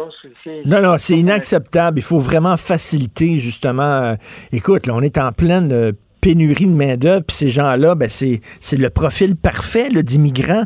Ils sont francophones, ils sont qualifiés, ils ont de l'expertise dans des domaines qui sont porteurs ici. Puis là, ça niaise comme ça, ça n'a pas de sens. Écoute, quand le gouvernement quand le gouvernement aide une entreprise, ça fait des, des, des heureux, mais ça fait des mécontents aussi, parce qu'il y a des gens qui disent pourquoi cette entreprise-là est aidée par le gouvernement? C'est de la de la compétition euh, qui est injuste pour nous autres, qu'on qu'on reçoit pas autant d'aide. Donc, c'est la même chose. Il y a des gens qui sont en maudit euh, des, des subventions qu'a reçues euh, Lyon Électrique. Là. Oui, ben, en fait, euh, plusieurs intervenants du monde du transport scolaire au Québec, là, euh, puis beaucoup de ces entreprises-là sont dans la région de, de, de Drummondville. Là. Ils vont effectivement faire une euh, conférence de presse aujourd'hui. Et eux autres estiment que le programme de 250 millions qui est annoncé à la fin avril par Québec, là, qui vise à l'électrification du transport scolaire d'ici 2030, là, est comme tout est comme concentré pour que une seule entreprise qui profite de ce programme-là, qui est Lyon Électrique. Euh, bon, je te rappellerai que Lyon Électrique, c'est une compagnie qui est partie de Saint-Jérôme euh, par un entrepreneur qui s'appelle euh, Mario Bédard. Et tranquillement, bien évidemment, il y a eu des, des, des, des, des gros actionnaires là-dedans, dont Power Corporation, qui est quand même une entreprise qui est qui, a quand même beaucoup d'argent. Et évidemment, ils se sont retrouvés à faire du lobbying, puis ont réussi effectivement à, à faire en sorte que le programme lui-même, il fit pas mal pour que ça profite à, à Lyon Électrique. Or, il y a une compagnie, par exemple, Autobus Thomas à Drummondville, là, qui dénonce le fait que là, eux autres, là, eux autres aussi, on voudrait profiter du programme pour pouvoir faire l'électrification de notre propre flotte de transport. Il dit on peut pas, on doit tout passer par euh, Lyon électrique. Euh, donc, euh, ça, ça, ça, pose un problème euh, sérieux, là, parce que, tu sais, dans, dans, la, dans la vie, là, avoir un monopole, c'est jamais une bonne affaire. Là. Non, mais en donc, même temps, des fois, le gouvernement dit on a besoin d'un joueur fort dans ce secteur-là, un, joueur fort, fait que on va l'avantager, mais c'est vrai que pour les autres, c'est pas juste. Non, c'est ça. Puis, ben, puis, c'est un, secteur en démarrage. Tu sais, tu veux-tu avoir un joueur fort qu'avoir juste des petits joueurs qui, qui, qui, ont, qui vont être de niveau euh, mi- minimum. Là. Euh, moi, je pense que des fois, il va falloir viser des, des, des gros joueurs, mais je comprends très bien de que va falloir qu'il y ait un assouplissement pour que des, des entreprises, comme quand on dit qu'on a un problème avec l'électrique, avec l'autobus, on est obligé de s'assurer que tout ça, on retourne tout ça à Saint-Jérôme, alors que eux-mêmes, s'ils le faisaient eux-mêmes, pourraient le réparer euh, dans leur propre région. Euh, donc, un, un débat là, qui, euh, qui, euh, qui va commencer dans une région euh, qui est bien connue du Québec et Drummondville. Non, non, un texte très intéressant. Merci beaucoup, Yves. On se reparle demain. Bonne journée. À Salut. demain. Isabelle est en train de vider sa maison qu'elle a vendue grâce à l'accompagnement de l'équipe de Duproprio. Elle quitte avec la fierté d'avoir vendu son espace elle-même. Duproprio, on se dédie à l'espace le plus important de votre vie. Un message d'Espace Proprio, une initiative de Desjardins. Joignez-vous à la discussion. Appelez ou textez le 187 Cube Radio 1877 827 2346. Alors, euh, je parle avec euh, Claude Villeneuve, chroniqueur Journal de Montréal, Journal de Québec. Claude, tu le sais, hier, j'ai eu ma deuxième dose. Si on parle beaucoup ces temps-ci, entre autres avec les espaces bleus, de mousser la fierté des Québécois, mais ça, c'est une raison d'être fier. Vraiment, la campagne de vaccination, je suis tellement fier de ce qu'on a accompli. Ah oui, mais bien, François Legault inaugure les espaces bleus avec la première exposition temporaire sur la vaccination. Ah oui. Mais oui, oui, euh, écoute, euh, on en a déjà parlé ensemble, euh, la, la détermination avec laquelle euh, le, le gouvernement euh, a mené cette campagne-là, euh, le fait qu'on n'a pas eu peur de recourir à, euh, aux services d'entreprise privée qui est Clic Santé, petite entreprise agile qui a réussi à nous fournir un service de prise de rendez-vous puis d'organisation, tout ça, euh, qui était étincelant. Euh, je, je me permets aussi de parler de la, du dévouement puis de de- des- des- des milliers de travailleurs de la santé, dont Oui. des retraités qui ont répondu à l'appel. Il y a ça aussi, hein, tu sais, je veux dire, c'est quand, quand on met des ressources, quand on, tu sais, on a payé des primes, on a versé des bons salaires pour amener du monde, quand on, on met de l'argent pour aller chercher du monde, ben tu sais, euh, les gens répondent à l'appel, ils sont là.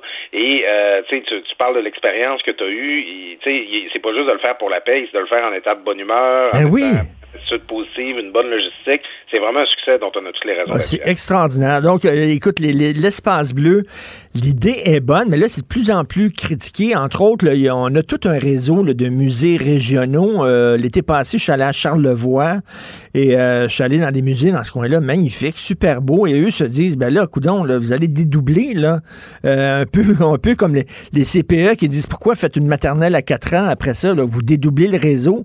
Donc, les musées régionaux sont pas contents. Ouais, ben il y a ça. hein. François Legault, il aime ça inaugurer des nouvelles affaires.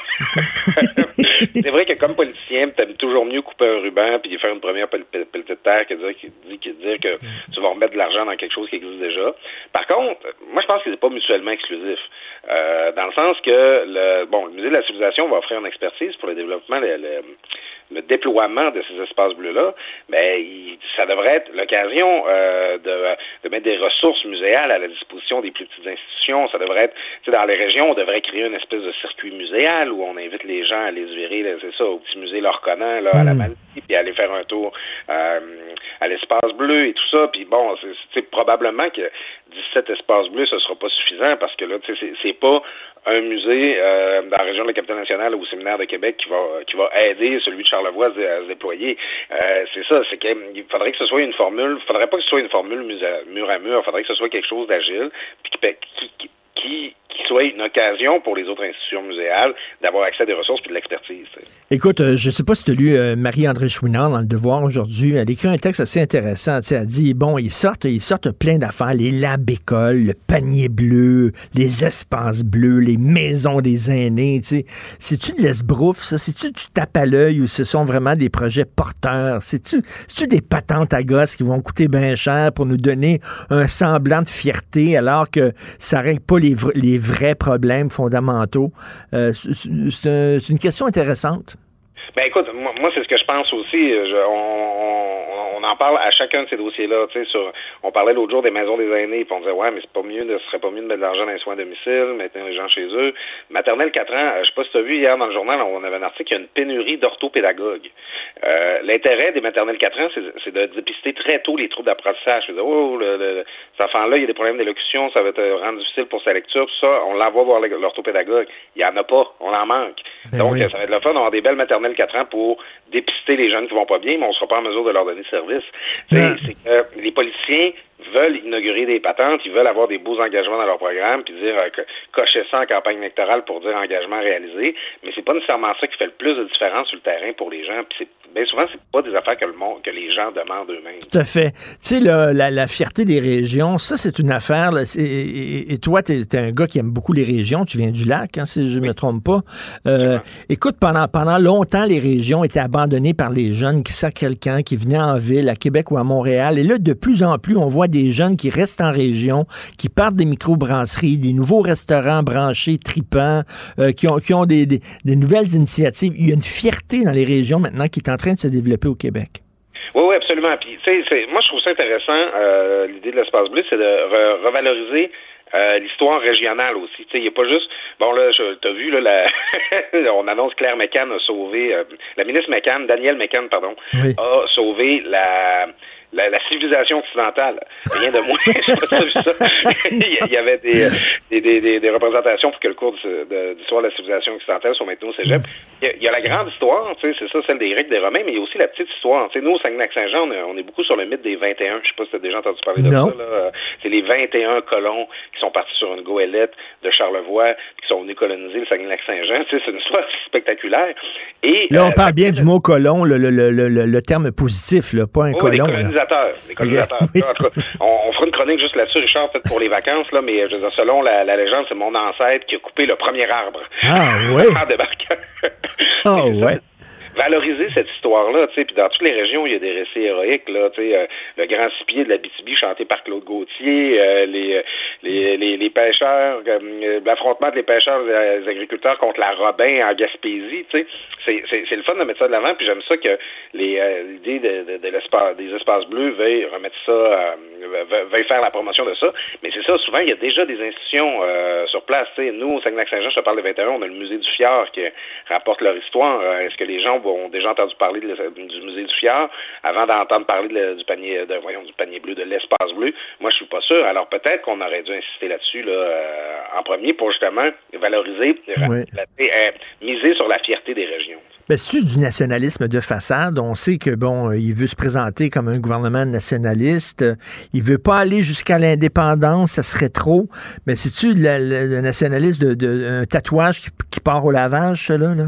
Les Ben, espaces. Moi, j'ai beaucoup ri avec ta chronique hier. Tu disais, t'as peu, là, vos espaces bleus, là, là, ils vont nous dire que, je, je me permets de broder là-dessus. Ils vont sûrement euh, protester contre le fait qu'Alexis Trotteur faisait la promotion de la masculinité toxique, là. même. Il devait avoir des raisons de sauver de quelque chose, je sais pas. Euh, tu sais, le frère Marie-Victorin, là, euh, ouais, en tout cas, ça a l'air qu'il faisait des expériences avec les pistils des plantes un peu étranges, tu sais. il va, il va, il va avoir des gens qui vont se trouver pour, euh, pour critiquer, là, nos anciens, tout ça. Euh, alors, c'est, tu sais, je comprends dans le geste de François Legault qu'il y a une volonté de, de poser les espaces bleus à ça, de dire non, on a un passé, on est fiers, on va le valoriser. Euh, c'est, beaucoup le, le type de nationalisme que la CAQ met de l'avant. À défaut de l'indépendance, on est beaucoup dans le symbolique, on est beaucoup dans la fierté, on est beaucoup dans l'affirmation de soi. Euh, les, on va vouloir faire la promotion des produits du terroir aussi. C'est, euh, un nationalisme plus soft. Euh, c'est sûr là qu'il y a une part de propagande. Je me permets de Mhm. on veut vendre une certaine idée de l'État. En fait, je, je trouve ça très républicain. C'est très. euh, Oui, je verrais oui. les Français là, s'investir Oui, dans c'est vrai. Comme celui-là aussi. tu sais. Oui, oui, c'est vrai. Toi, tu veux te marier dans un espace bleu. C'est quoi cette affaire-là? Mais ça, écoute, c'est mon idée, c'est quasiment un projet d'entreprise, Richard. Je te fais mon, je te pitch mon plan d'affaires. c'est que moi, j'ai, ben, je l'ai vécu euh, quand mon, mon ami Charles est décédé. On a fait des funérailles euh, laïques, puis aussi, ben, moi, je, je voulais me marier, mais j'ai j'ai pas pu le faire parce que euh, à cause de la pandémie, là, on prévoyait une grosse cérémonie. Mais c'est que quand là, vient le temps de souligner un moment important de la vie, euh, que ce soit un mariage, que ce soit des, euh, dire adieu à quelqu'un qu'on aime, que ce soit euh, accueillir un, un- un bébé. Euh, avant, on avait l'église pour faire ça. On faisait Oui. le baptême, on faisait la- les funérailles, le mariage. L'église, c'est un lieu important. Puis, on n'a plus de lieux comme ça. On n'a plus de lieux sacrés tu sais, qui, qui sont investis d'un certain symbolisme. Moi, je me rappelle, dans, je t'avais entendu dire une fois au franc-tireur que tu voulais pas te marier au palais de justice de, Non. de Terre comme on va s'acheter une maison. Oui, je trouve ça triste. Ben c'est ça. Mais moi, je trouve que ces beaux édifices patrimoniaux-là qu'on qu'on veut mettre en valeur là, avec les espaces bleus, ben, pourquoi là on prévoirait pas un espace de, il y a- bon je sais qu'il va y avoir des salles multifonctionnelles euh, prévues à certains endroits, mais tu sais vraiment un lieu de commémoration, une espèce de chapelle laïque, j'aurais envie de dire, où on peut tenir des cérémonies, souligner les moments importants de la vie dans un lieu qui est inspirant, qui est noble, puis euh, qui, est, qui est à la hauteur du moment qu'on veut souligner. Exactement, là. Pas, pas le bureau d'un protonotaire, là. C'est quelque chose de froid, là. On a besoin de rituels laïques. C'est super important. Moi, je crois, je crois beaucoup à l'importance des rituels Oui. pour mieux accepter les étapes de la vie. Tu sais, quand mon chum Charles est mort, euh, il y a Serge Bouchard, euh, un autre qui, euh, un autre Mm. grand qui va nous manquer bientôt, qui est venu prendre la parole. Euh, écoute, ça- avec sa voix de stentor, ça fait du bien dans une épreuve pouvoir vivre des moments comme ceux-là.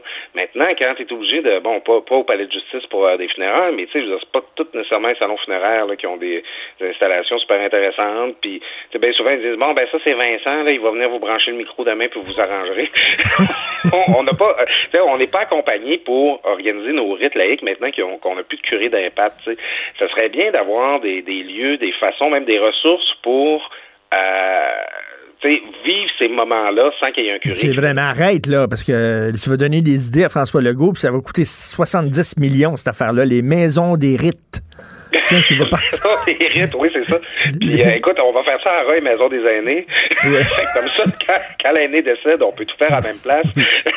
Oui, il va y avoir les labs écoles, les maternelles à... Attends, on commence avec les maternelles à 4 ans, après ça, c'est les labs écoles, après ça, c'est la maison des aînés, puis après ça, c'est de la maison des rites. Et Oui, tabarnouche. Puis après Hein? ça, notre place pour tenir les balles de finissant en distanciation sociale. Salut, Claude, à demain. Bonne journée à toi, Richard. Martino. Même avec un masque, c'est impossible de le filtrer. Vous écoutez Martino. Cube Radio. C'est la fête des pères ce dimanche. C'est quoi le rôle du père en 2021? Est-ce que c'est de sortir les vidanges le jeudi? Et c'est tout? On va parler avec M. Raymond Villeneuve, directeur général d'un groupe que je ne connaissais pas, le regroupement pour la valorisation de la paternité. Bonjour, M. Villeneuve. Bonjour, ça va bien? Oui, très bien. Pourquoi euh, partir un regroupement comme ça? Est-ce que la, la paternité, le rôle de la paternité était dévalorisé selon vous? Ben, écoutez, c'est sûr qu'une chose qui est certaine, c'est que ce rôle-là, il est vraiment en transformation depuis 10, 15, 20, 25, 30 ans. Et euh, ce qu'on constate, nous autres, c'est qu'au niveau des politiques publiques, des services, puis de la pensée famille en général, souvent, on est beaucoup, beaucoup dans une logique mère-enfant. C'est très bien, il faut soutenir les mères et les enfants, mais souvent, on pense pas assez aux pères. C'est un peu notre job, nous autres, c'est de lever la main et dire, dans la famille, il y a aussi des pères. Avez-vous pensé aux pères d'un service à la famille, dans l'assurance parentale, dans le droit de la famille, dans Mm. les, les services du réseau de la santé et des services sociaux? Et on se rend compte souvent que les pères, des fois, sont un petit peu comme dans un angle mort. Sont là, sont un petit peu des fantômes, sont pas complètement là. Alors, nous, on lève la main, puis on dit, sont là, puis sont de plus en plus là, en plus.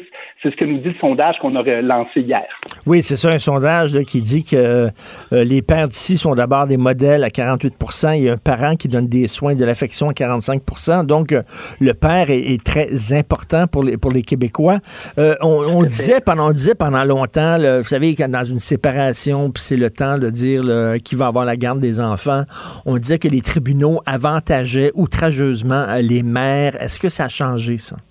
Écoutez, ce qui est vraiment le phénomène le plus observable, c'est les gardes partagées. Là, il y a vraiment une grosse, grosse, grosse différence. Sûrement qu'entre vous, euh, autour de vous, vous le constatez. On parle de peut-être 30 à 40% euh, de gardes partagées à l'heure actuelle. Donc, ça, il y a vraiment une progression.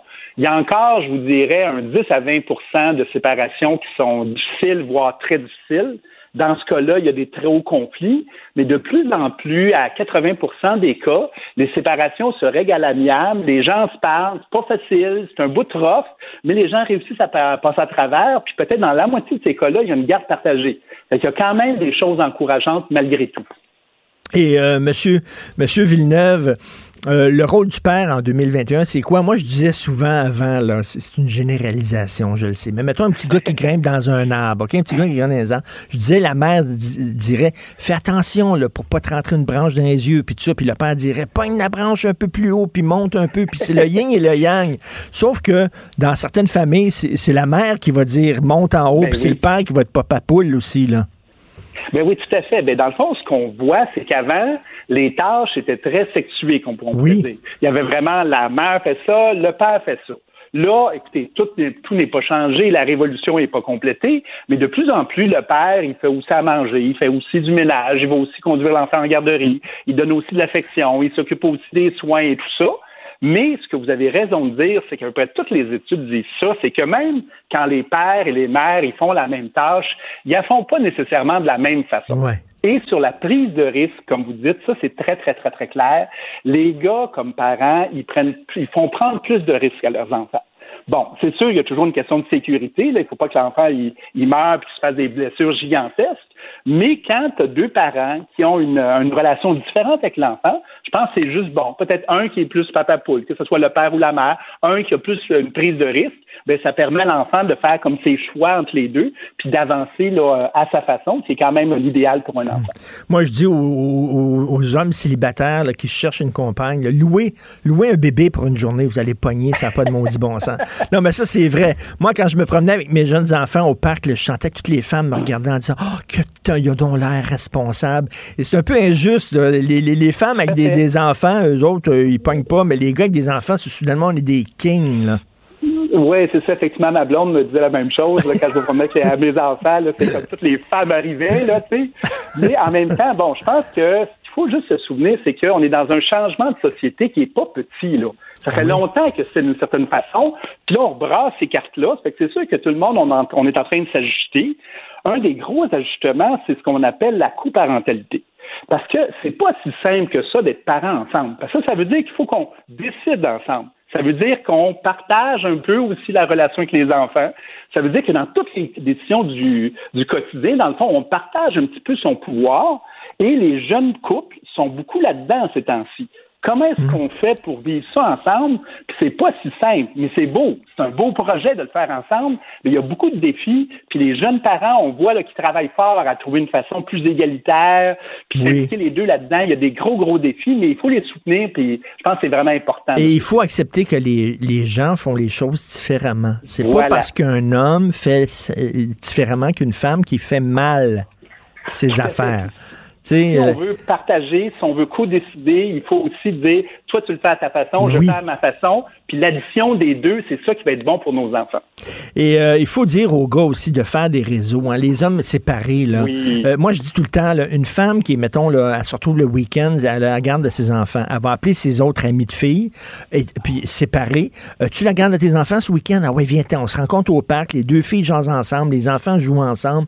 Le gars va se ramasser au parc tout seul avec ses enfants, plutôt qu'appeler son chum qui est séparé, lui aussi, en disant, tu tes enfants?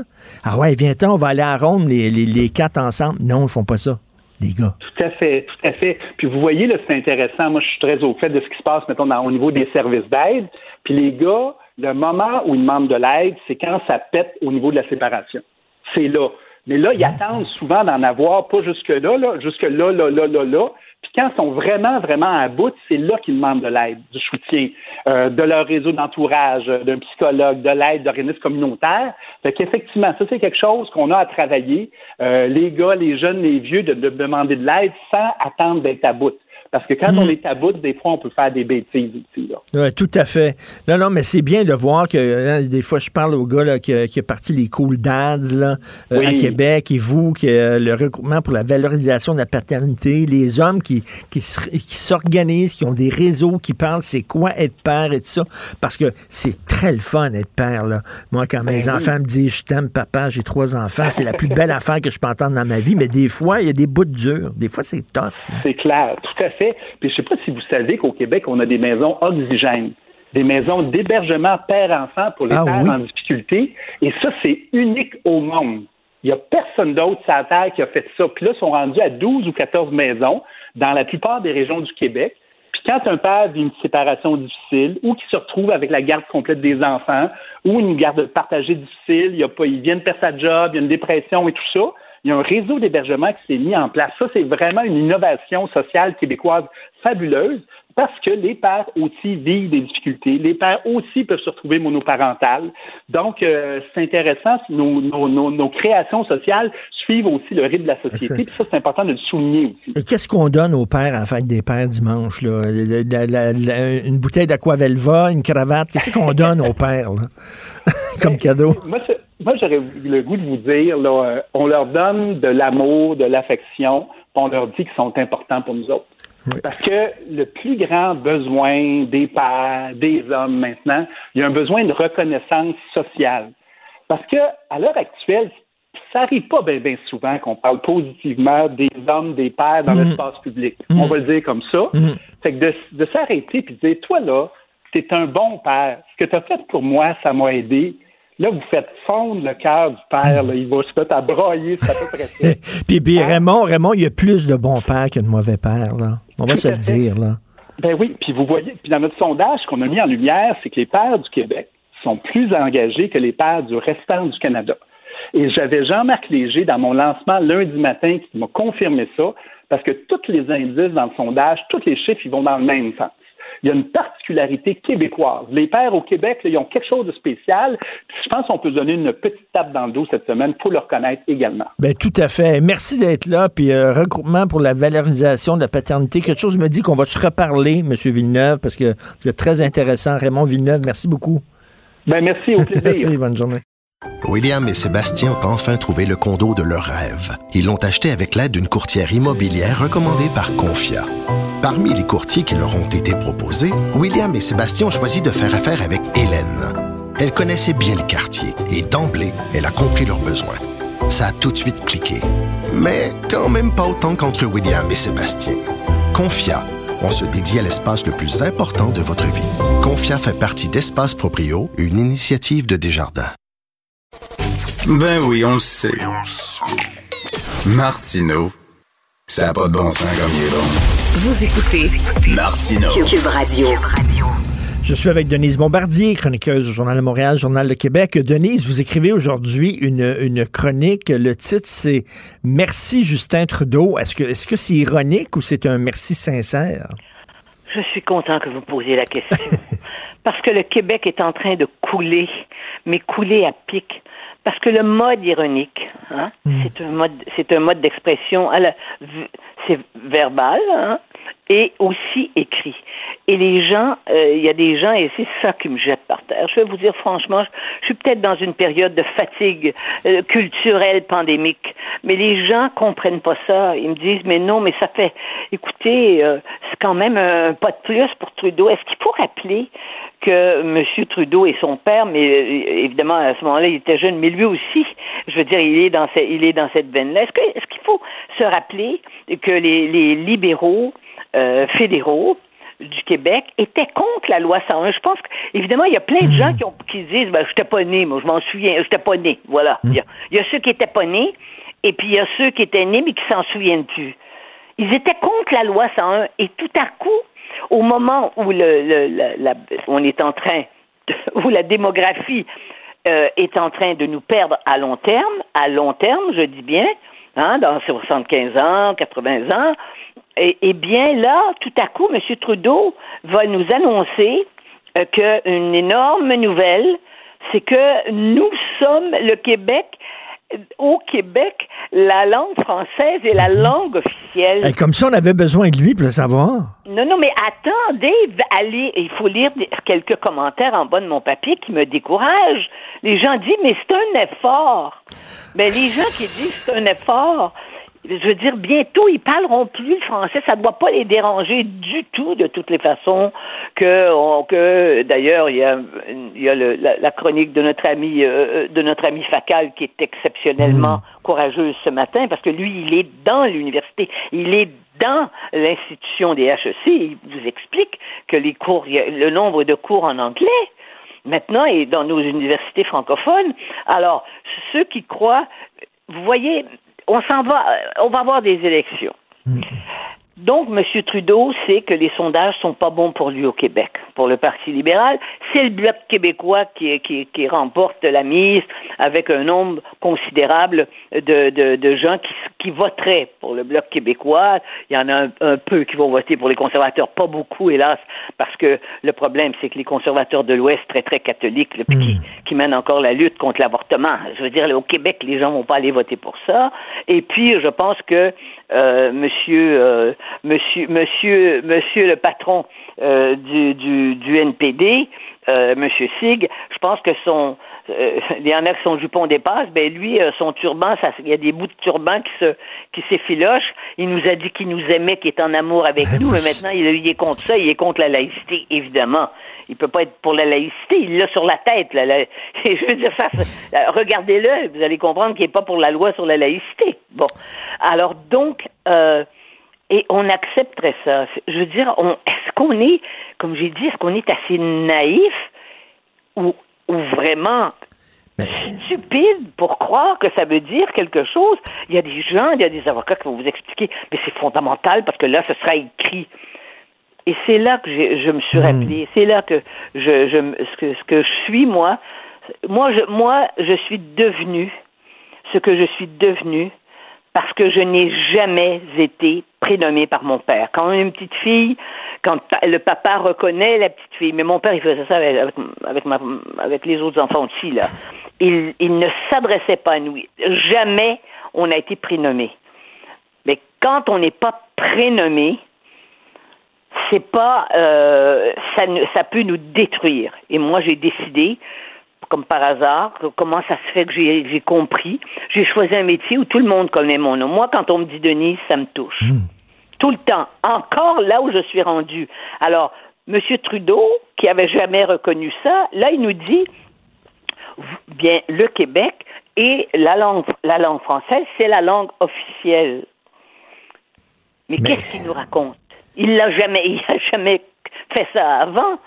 Et de toute façon, là maintenant, il y a un autre, il y a une autre guerre qui s'ouvre, qui, qui, qui euh, j'ai cité euh, Rock Carrier, le, le, le, roman de Rock Carrier, La guerre, yes sir. Oui. il est contre la laïcité du Québec.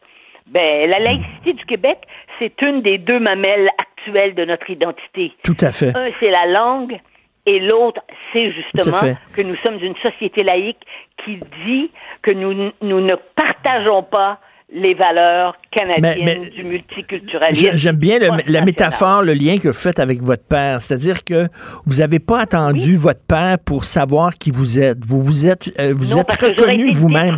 Ben, ben, justement, ben, pas existé. on n'a pas besoin du fédéral qui nous dit Hey, vous parlez français, c'est votre langue. On n'a pas besoin, on le sait, puis c'est à nous à la défendre, cette langue-là, et c'est à nous à nous définir nous-mêmes. Ce n'est pas à eux à nous définir nous. Non. Personne ne doit nous définir sauf nous-mêmes. Hein? Ça, ça m'apparaît autant sur le plan personnel, parce que ça peut détruire quelqu'un pour le restant de ses jours. C'est pas pour rien. Je sais que je suis une résiliente. Je ne comprends pas comment j'ai fait pour résister à ça. Comment il se fait que j'ai eu l'intuition que, le, que, que, que, que j'existais dans le regard de ceux qui me reconnaissaient et qui m'appelaient Denise et qui n'étaient pas mon père, qui doit être la première personne et la personne la plus symboliquement et réellement importante dans la vie d'un enfant. Denise, Denise, dimanche, dimanche, c'est la fête des pères. C'est quoi la fête des pères pour vous? Ça vous Ça ne l'a jamais été. Ça ne l'a jamais été pour moi. Parce que moi, vous savez, je ne crois pas que sur le lit de mort, les gens viennent s'excuser. Je ne crois pas ça. S'ils font ça, c'est parce qu'ils. Oui, dans, des- dans, dans les films, il y a toujours à la fin ce qu'on appelle un closure là, en anglais. Oui, C'est-à-dire oui, que, bon, euh, on s'aime pas, mais à la fin, on se dit les quatre vérités, Non. puis on s'aime, puis la personne part en paix. Ça, c'est dans Non. les films. En fait, dans le meilleur des cas, si je l'ai écrit, je me suis penché là-dessus dans mes, dans mes livres, et dans surtout dans mon autobiographie. Je crois que mon père était quelqu'un qui était mentalement très dérangé et qui devait être dans une angoisse constante, puisqu'il il nous menaçait de nous tuer, mais il nous a jamais tués, mais il était habité avec cette idée qu'il pouvait nous tuer. Euh, parce qu'il le disait quand il buvait, ça se passait quasiment toutes les semaines. Hein? Je vais vous tuer, je vais vous tuer. Alors donc, on peut résister à ça. J'ai résisté à ça, mais je je, je dis pas que c'est une je dis pas que beaucoup de gens peuvent résister à ça. Je ne crois pas ça. Mais chacun trouve en soi quelque chose pour résister à ce qui l'a blessé. Mais la chose la plus fondamentale, et c'est pour ça que une des, une des choses qui m'a ça, ça a été comme si on m'avait lancé euh, de l'acide quand j'ai lu sur ces, ces, ces, ces jeunes autochtones martyrisés qu'on leur avait enlevé leur nom et qu'on leur avait donné un numéro. Voilà. Voilà où sont les criminels. Voilà où sont des gens qui ne. C'est pas vrai qu'ils sont, ils sont inhumains. Parce que la méchanceté, l'horreur, la, la, la cruauté, c'est humain. Mais, mais, ce que j'aime de vous, parce que là on, là, on devient personnel, on a laissé le- tomber le politique, mais vous avez vécu une enfance extrêmement difficile avec votre père, mais vous n'en avez pas gardé une amertume contre tous les hommes. Vous avez fait la différence entre votre père. Vous savez, il y a des gens là qui ont grandi avec un père épouvantable et ils ont grandi dans la haine des hommes. Et pas vous? Non. Et c'est ce qui m'a sauvé, parce que ce sont des hommes qui m'ont aimé, qui m'ont sauvé. Et je ne sais pas pourquoi j'ai compris ça, enfant, que mon, que mon salut et que tous les hommes étaient mieux que mon père. C'est ça que je pensais quand j'avais 5, 6 ans. C'est pas des blagues, hein. Mais revenons, mais revenons à nous, parce que il y a une, il y a dans chez les Québécois, et c'est pour ça que c'est une chose avec laquelle j'ai beaucoup de difficultés. Ben là, on on n'a pas le temps de parler, ça c'est la dernière émission, mais c'est que les Québécois se sentent des victimes avant de se sentir des êtres humains qui ont des qui vont trouver le moyen de chacun de trouver leur voie et que ce qu'on propose c'est-à-dire le respect de ce que nous sommes la fierté de ce que nous de ce que nous de ce que nous sommes l'affirmation de notre différence c'est ce qui fait qu'on peut vivre à la fois pas dans la, on n'est pas enragé, on, on, on, on vit dans une, on a des bonheurs furtifs. Parce que le bonheur, c'est furtif. Ça arrive pas tous les jours. Les gens qui disent, oh, moi, je suis toujours heureuse. Méfiez-vous, c'est des niaiseux. Ce sont des niaiseux. Très franchement. C'est insignifiant. Bon. Mais c'est, on est ça comme peuple aussi. Hein? Ah oui, mais c'est, tu sais, on est, on est un petit peuple. On est un, ah, non, moi je moi je, je n'ai pas de diminutif pour me pour me pour me définir. Ben, parce qu'on peut pas se définir parce que dim- de- ce, ce, un diminutif c'est ce que c'est ce qui nous rend encore plus vulnérables. Mais, mais François Legault, là, le- comme, figure paternelle, parce que souvent, un premier ministre, c'est un peu ça, c'est une figure paternelle, je trouve que, bon, il est pas parfait, mais il nous redonne une fierté. Ah, c'est sûr. Et, vous voyez, ce ne sont pas les grands chantres qu'on a eus, nos grands, nos grands, euh, nos grands personnages charismatiques qu'on a le plus aimé. On était admirés, on pouvait les admirer. Mais François Legault, qui n'est pas un personnage charismatique du tout, qui n'a pas une faconde verbale comme on, on aimait ça chez, chez, chez, chez Lucien Bouchard, Hmm. chez Pierre, Pierre, euh, Pierre Bourgault, des gens qui s'exprimaient d'une façon extraordinaire, qui nous faisaient vibrer. Mais il a le sentiment d'affection. Et quand je vois de nos confrères dire, ben oui, mais il veut, il, il se prend, tu sais, il veut, il, il, il veut, il veut nous, euh, il veut nous, il nous traite comme s'il était un père de famille. Hein. Eh bien, Dieu merci, quant à moi, il nous traite comme un père de famille devrait traiter. Ben, Parce que c'est une image d'autorité. Et c'est en ce sens-là qu'il est précieux. Et c'est en ce sens-là, je crois, qu'il a réussi à faire ce que je ne connais pas d'autres politiciens autour, sauf peut-être le, le, le, le ministre, le ministre de la Santé actuel que vous louangez ce matin. Avec moi, je, je voulais éventuellement, je ferai un portrait de lui, cet homme-là qui s'est révélé à nous Ah quand oui. même. Eh bien, avec des gens dont on sent qu'ils sont pas seulement compétents en politique, mais qu'ils ont de l'affectivité. Tout à fait. Il faut revenir à René Lévesque. On va conclure là-dessus, si vous voulez, parce que je sais qu'on est dans... Quand René Lévesque a dit « On ne peut pas aimer son peuple quand on n'aime pas les choses que le peuple Oui. Aime. Méfiez-vous des gens qui disent aimer le peuple alors qu'ils détestent tout ce que le peuple aime. On se laisse là-dessus. Est-ce qu'on se reparle, nous, avant euh, la fin de la semaine? Non. Denise, passez un excellent été. J'espère qu'on va se voir personnellement cet été avec votre belle Rose, votre petite fille. J'espère qu'on se verra dans un Ah, oui. parc et qu'on se fera un pique-nique.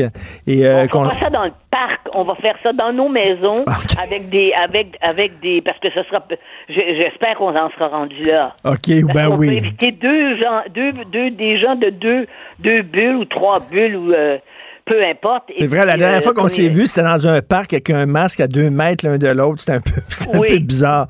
Oui. Merci beaucoup. Bel été, Denise. D'accord, et vous aussi. Et reposez-vous un peu, Richard. On vous a- aime vous en avez beaucoup. besoin. Merci. Merci. La chambre de Léo a été rénovée par un entrepreneur recommandé par Renault Assistance. Il a tout pris en main pour laisser les parents s'extasier devant leur petit Léo. Renault Assistance, on se dédie à l'espace le plus important de votre vie. Un message d'Espace pour Brio, une initiative de Desjardins. Si c'est vrai qu'on aime autant qu'on déteste, Martineau, C'est sûrement l'animateur le plus aimé au Québec. Vous écoutez Martineau. Cube Radio. Le, le commentaire de Mathieu Boccoté, dépensé pas comme les autres. Alors Mathieu, c'est maintenant au tour des équipes de foot françaises de poser un genou par terre avant le match. Ah oui, alors là, donc, c'était, je crois, annoncé hier, si je ne me trompe pas, les Bleus, hein, allez les Bleus, selon la, la, la formule qu'on aime scander, eh bien, pour, euh, dans un geste de communion, il y a d'autres équipes, des équipes euh, des îles britanniques qui avaient fait ça aussi, euh, les Belges aussi, si je ne me trompe pas, qui ont l'intention de le faire, mais donc les Français vont décider, ont décidé de poser un genou à terre au début du match, à la manière euh, d'un geste de solidarité avec ce qui s'est passé aux États-Unis, euh, de lutte contre le racisme et ainsi de suite. Et il y a quelque chose là-dedans d'un peu délirant. Parce que aux États-Unis, il y a un contexte, qui est le contexte américain que nous connaissons, qui par ailleurs, le genou à terre, jusqu'à tout récemment, faisait quand même polémique, et ça n'allait pas de soi qu'il fallait le mettre, euh, mettre un genou à terre. Certains disaient, ben, un instant, je veux dire, euh, on peut, euh, ce n'est pas manquer de solidarité envers, euh, ceux qui subissent le racisme que de considérer qu'au moment de l'hymne national ou autre chose, eh bien, on n'a pas à à cette prière qui est très particulière, parce que c'est une prière dans les faits. Mais là, les Français, dans un pays qui est d'abord et avant tout marqué, non pas par des violences policières, mais par des violences anti-policières. La France, c'est un pays où il y a des agressions à répétition sur les policiers, où dans plusieurs quartiers ils ne peuvent plus rentrer, où ils se font bombarder au mortier, où de nombreux policiers ont été assassinés. C'est aussi le pays de la violence islamiste. Alors, plutôt, à la rigueur, s'ils veulent poser un genou à terre, hein, apparemment, faut, faut-il, il faut le faire. Eh bien, plutôt que de le faire dans le contexte français, et ils pourraient décider, par exemple, de le faire à la manière d'un geste de solidarité envers tous les Français morts sous les, euh, sous les balles de l'islamisme, envers tous les Français ou tous les policiers victimes des agressions des différentes euh, des différents gangs, des, soit des islamistes, soit des voyous, et ainsi de suite, à civils à tout prix. Eh bien non, leur propre contexte ne leur plaît pas, et plutôt que de tenir compte de leur environnement, plutôt ils décident de s'américaniser, ils décident de jouer finalement aux Américains dans le cadre de l'Euro 21. Je précise que d'autres équipes en Europe refusent de le faire. Donc, ce que l'on voit à travers ça, parce qu'il faut voir, ce, n'est pas un geste de solidarité envers les victimes du racisme. C'est devenu désormais une forme de rituel religieux qui s'impose pour distinguer entre les purs et les impurs. Vous posez le genou à terre, vous êtes une personne éclairée, vous avez le cœur noble, vous avez l'âme généreuse, vous êtes solidaire des victimes du racisme. Vous refusez de vous agenouiller eh bien, vous, euh, vous passez pour une âme vile, une âme cruelle. Et moi, je me souviens, l'été passé, à Sherbrooke, il y avait eu, je me rappelle, une manifestation dans le cadre de Black Lives Matter. Il y en a qui disaient aux policiers de Sherbrooke, à genoux, à genoux, à genoux. Et ensuite, les policiers refusaient. Et là, les manifestants disaient shame, shame. Et moi, ça m'avait marqué parce que, autrement dit, ce qui était demandé, c'était pas un geste de solidarité, c'était un geste de soumission. C'est un geste de soumission devant une religion nouvelle, un geste de soumission devant une idéologie nouvelle, un hmm. geste de soumission devant une mouvance politique qui cultive le fanatisme et qui prétend lutter au nom du racisme et qui, dans les faits, euh, a débordé largement de ce créneau depuis un bon moment, surtout quand on sort des États-Unis. Alors pourquoi devrait-on s'américaniser mentalement? Pourquoi les Français devraient-ils s'américaniser mentalement? Pourquoi ne sont-ils pas capables d'inscrire leurs propres actions dans leur propre pays? Pourquoi devrions-nous tous nous soumettre à ce rituel religieux qui n'est pas un geste, je le dis, de solidarité, mais de soumission devant une idéologie qui dit que fondamentalement l'Occident est coupable dans ses replis les plus intimes. Moi, devant tout cela, je dis, on a tous été marqués, bouleversés par ce qui s'est passé aux États-Unis à Minneapolis l'an passé. On a tous un sentiment de solidarité envers les victimes du racisme, mais je ne vois pas pourquoi de cela on doit tirer comme conclusion que désormais le rituel qui doit nous accompagner dans les événements sportifs, comme dans les événements d'entreprise, comme dans les différentes manifestations, c'est le genou à terre. Je ne vois pas pourquoi on devrait confondre un geste de solidarité avec un geste de soumission, dis-je, avec un geste de solidarité. Écoute, il y a une coïncidence vraiment avec quelque chose que j'ai vu passer sur les médias sociaux il y a quelques minutes, euh, Mathieu. Alors, Tom Hanks, le célèbre comédien, a accordé une entrevue à PBS et on lui a dit, euh, Monsieur Hanks, vous êtes, euh, vous êtes pas une personne raciste, vous êtes, vous êtes non raciste, mais ce n'est plus suffisant. Il faut maintenant être antiraciste. Ouais, ça, c'est la formule d'Ibrahim X Kendi. Hein. Ça, ça, ça m'amuse. Mais ça, c'est fascinant à quel point les idées mènent le monde. Hein. C'est pas pour rien que c'est le titre de mon balado. Je veux dire, Ibrahim X Kendi a cette formule. Ce n'est plus suffisant de ne pas être raciste, il faut être antiraciste. Et là, Ibrahim X Kendi nous dit c'est quoi le programme? Qu'est-ce que ça veut dire être antiraciste? Et là, ça veut dire céder, dans les faits, une forme de multiculturalisme extrême, une forme de racisme anti-blanc, une volonté de démanteler l'universalisme, une volonté de faire tomber la culture commune, une volonté de penser les sociétés d'abord sur le prisme être l'antiracisme auquel on nous demande de souscrire est une forme de, racisme de nouveau genre, mais c'est un racisme qui se tourne contre la civilisation occidentale et qui est fondé sur la haine fondamentalement de cette civilisation-là. Cette formule-là, depuis un an, elle est répétée partout. Récemment, je me moquais de l'ordre des nutritionnistes canadiens ou des diététiciens canadiens qui nous parlaient du fait qu'apparemment il y avait un lien entre le guide alimentaire canadien et puis le racisme systémique. Ben, cette phrase-là était dans leur, euh, dans leur machin, dans leur, dans euh, leur ils ont référé au texte d'Ibrahim euh, X. Kendi, pas au livre, mais probablement qu'il n'avait pas eu le temps de le lire. Euh, Oumza Yousaf, le ministre de la Justice écossais, qui a décidé, qui a fait passer la loi sur les propos haineux, qui, qui finalement faire en sorte que les propos à la maison peuvent être désormais sous le coup de la loi. Il y a une forme de, un appel à la délation des propos haineux, entre guillemets, qui se tiendraient à la maison. Lui-même, dans un discours qu'il a fait juste après Black Lives Matter, euh, les événements de juin dernier, eh bien, a dit cette même phrase-là. Cette phrase-là est devenue une formule rituelle de notre temps. Ce n'est pas assez de ne pas être raciste, il faut être antiraciste. Quand on regarde ce qu'ils veulent dire par être antiraciste, dans les faits, c'est autrement dit, tant qu'on n'aura pas poussé l'autocritique, l'autoculpabilisation, jusqu'à une forme d'expiation une, une forme d'expiation sans rédemption, de haine de soi, de mortification symbolique, d'autodestruction mentale pour prouver qu'en fait on est véritablement de bons alliés, d'honorables ancêtres du monde de demain, hein, pour reprendre la formule cette fois-là d'une autre auteur de cette mouvance, eh bien on ne sera pas un véritable antiraciste. Quand on accepte cette logique-là, quand on accepte cette formule-là, quand on accepte cette, cette prière en fait, cette injonction religieuse, on bascule sous l'empire moral, non pas des antiracistes, ce ne sont plus des antiracistes, ce sont ceux que j'appelle les racialistes, et eh bien ça, c'est consentir à cela. Donc de ce point de vue, Hmm. je ne sais pas comment Tom Hanks a répondu à cela, mais cette formule, cette injonction, elle est partout. Il faut savoir y répondre en sachant décoder les termes, en sachant décoder ce qu'elle veut dire. Ah, mais Tom Hanks, comme n'importe quel autre comédien, a dû dire vous avez raison. Euh, euh, écoute, dans, dans le Figaro, mon, mon, mon journal euh, européen préféré, dans lequel d'ailleurs tu écris, tu es chroniqueur régulier, euh, et on a publié, on a publié une entrevue passionnante avec Rachel Kahn. Rachel Kahn, elle est actrice, elle est scénariste, elle est auteure, c'est une femme avec de multiples talents, elle est noire, et elle a dit le discours victimaire des pseudo-antiracistes m'est insupportable, et elle a aussi dit dans cette entrevue-là, les individus qui emploient le terme racisé ont une nostalgie du mot race, une nostalgie des ghettos.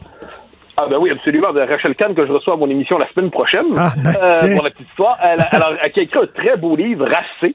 Euh, J'ai eu l'occasion d'avoir un échange avec elle pour le Paris Match Ben justement. C'est une femme d'une qualité intellectuelle absolument remarquable et qui est d'un courage. Et ça nous montre. C'est pour ça que là-dessus, si on veut sortir de notre repli, appelons ça américano-provincial, en cette idée que apparemment l'horizon ultime de l'humanité, c'est ce qui se passe dans la pensée américaine.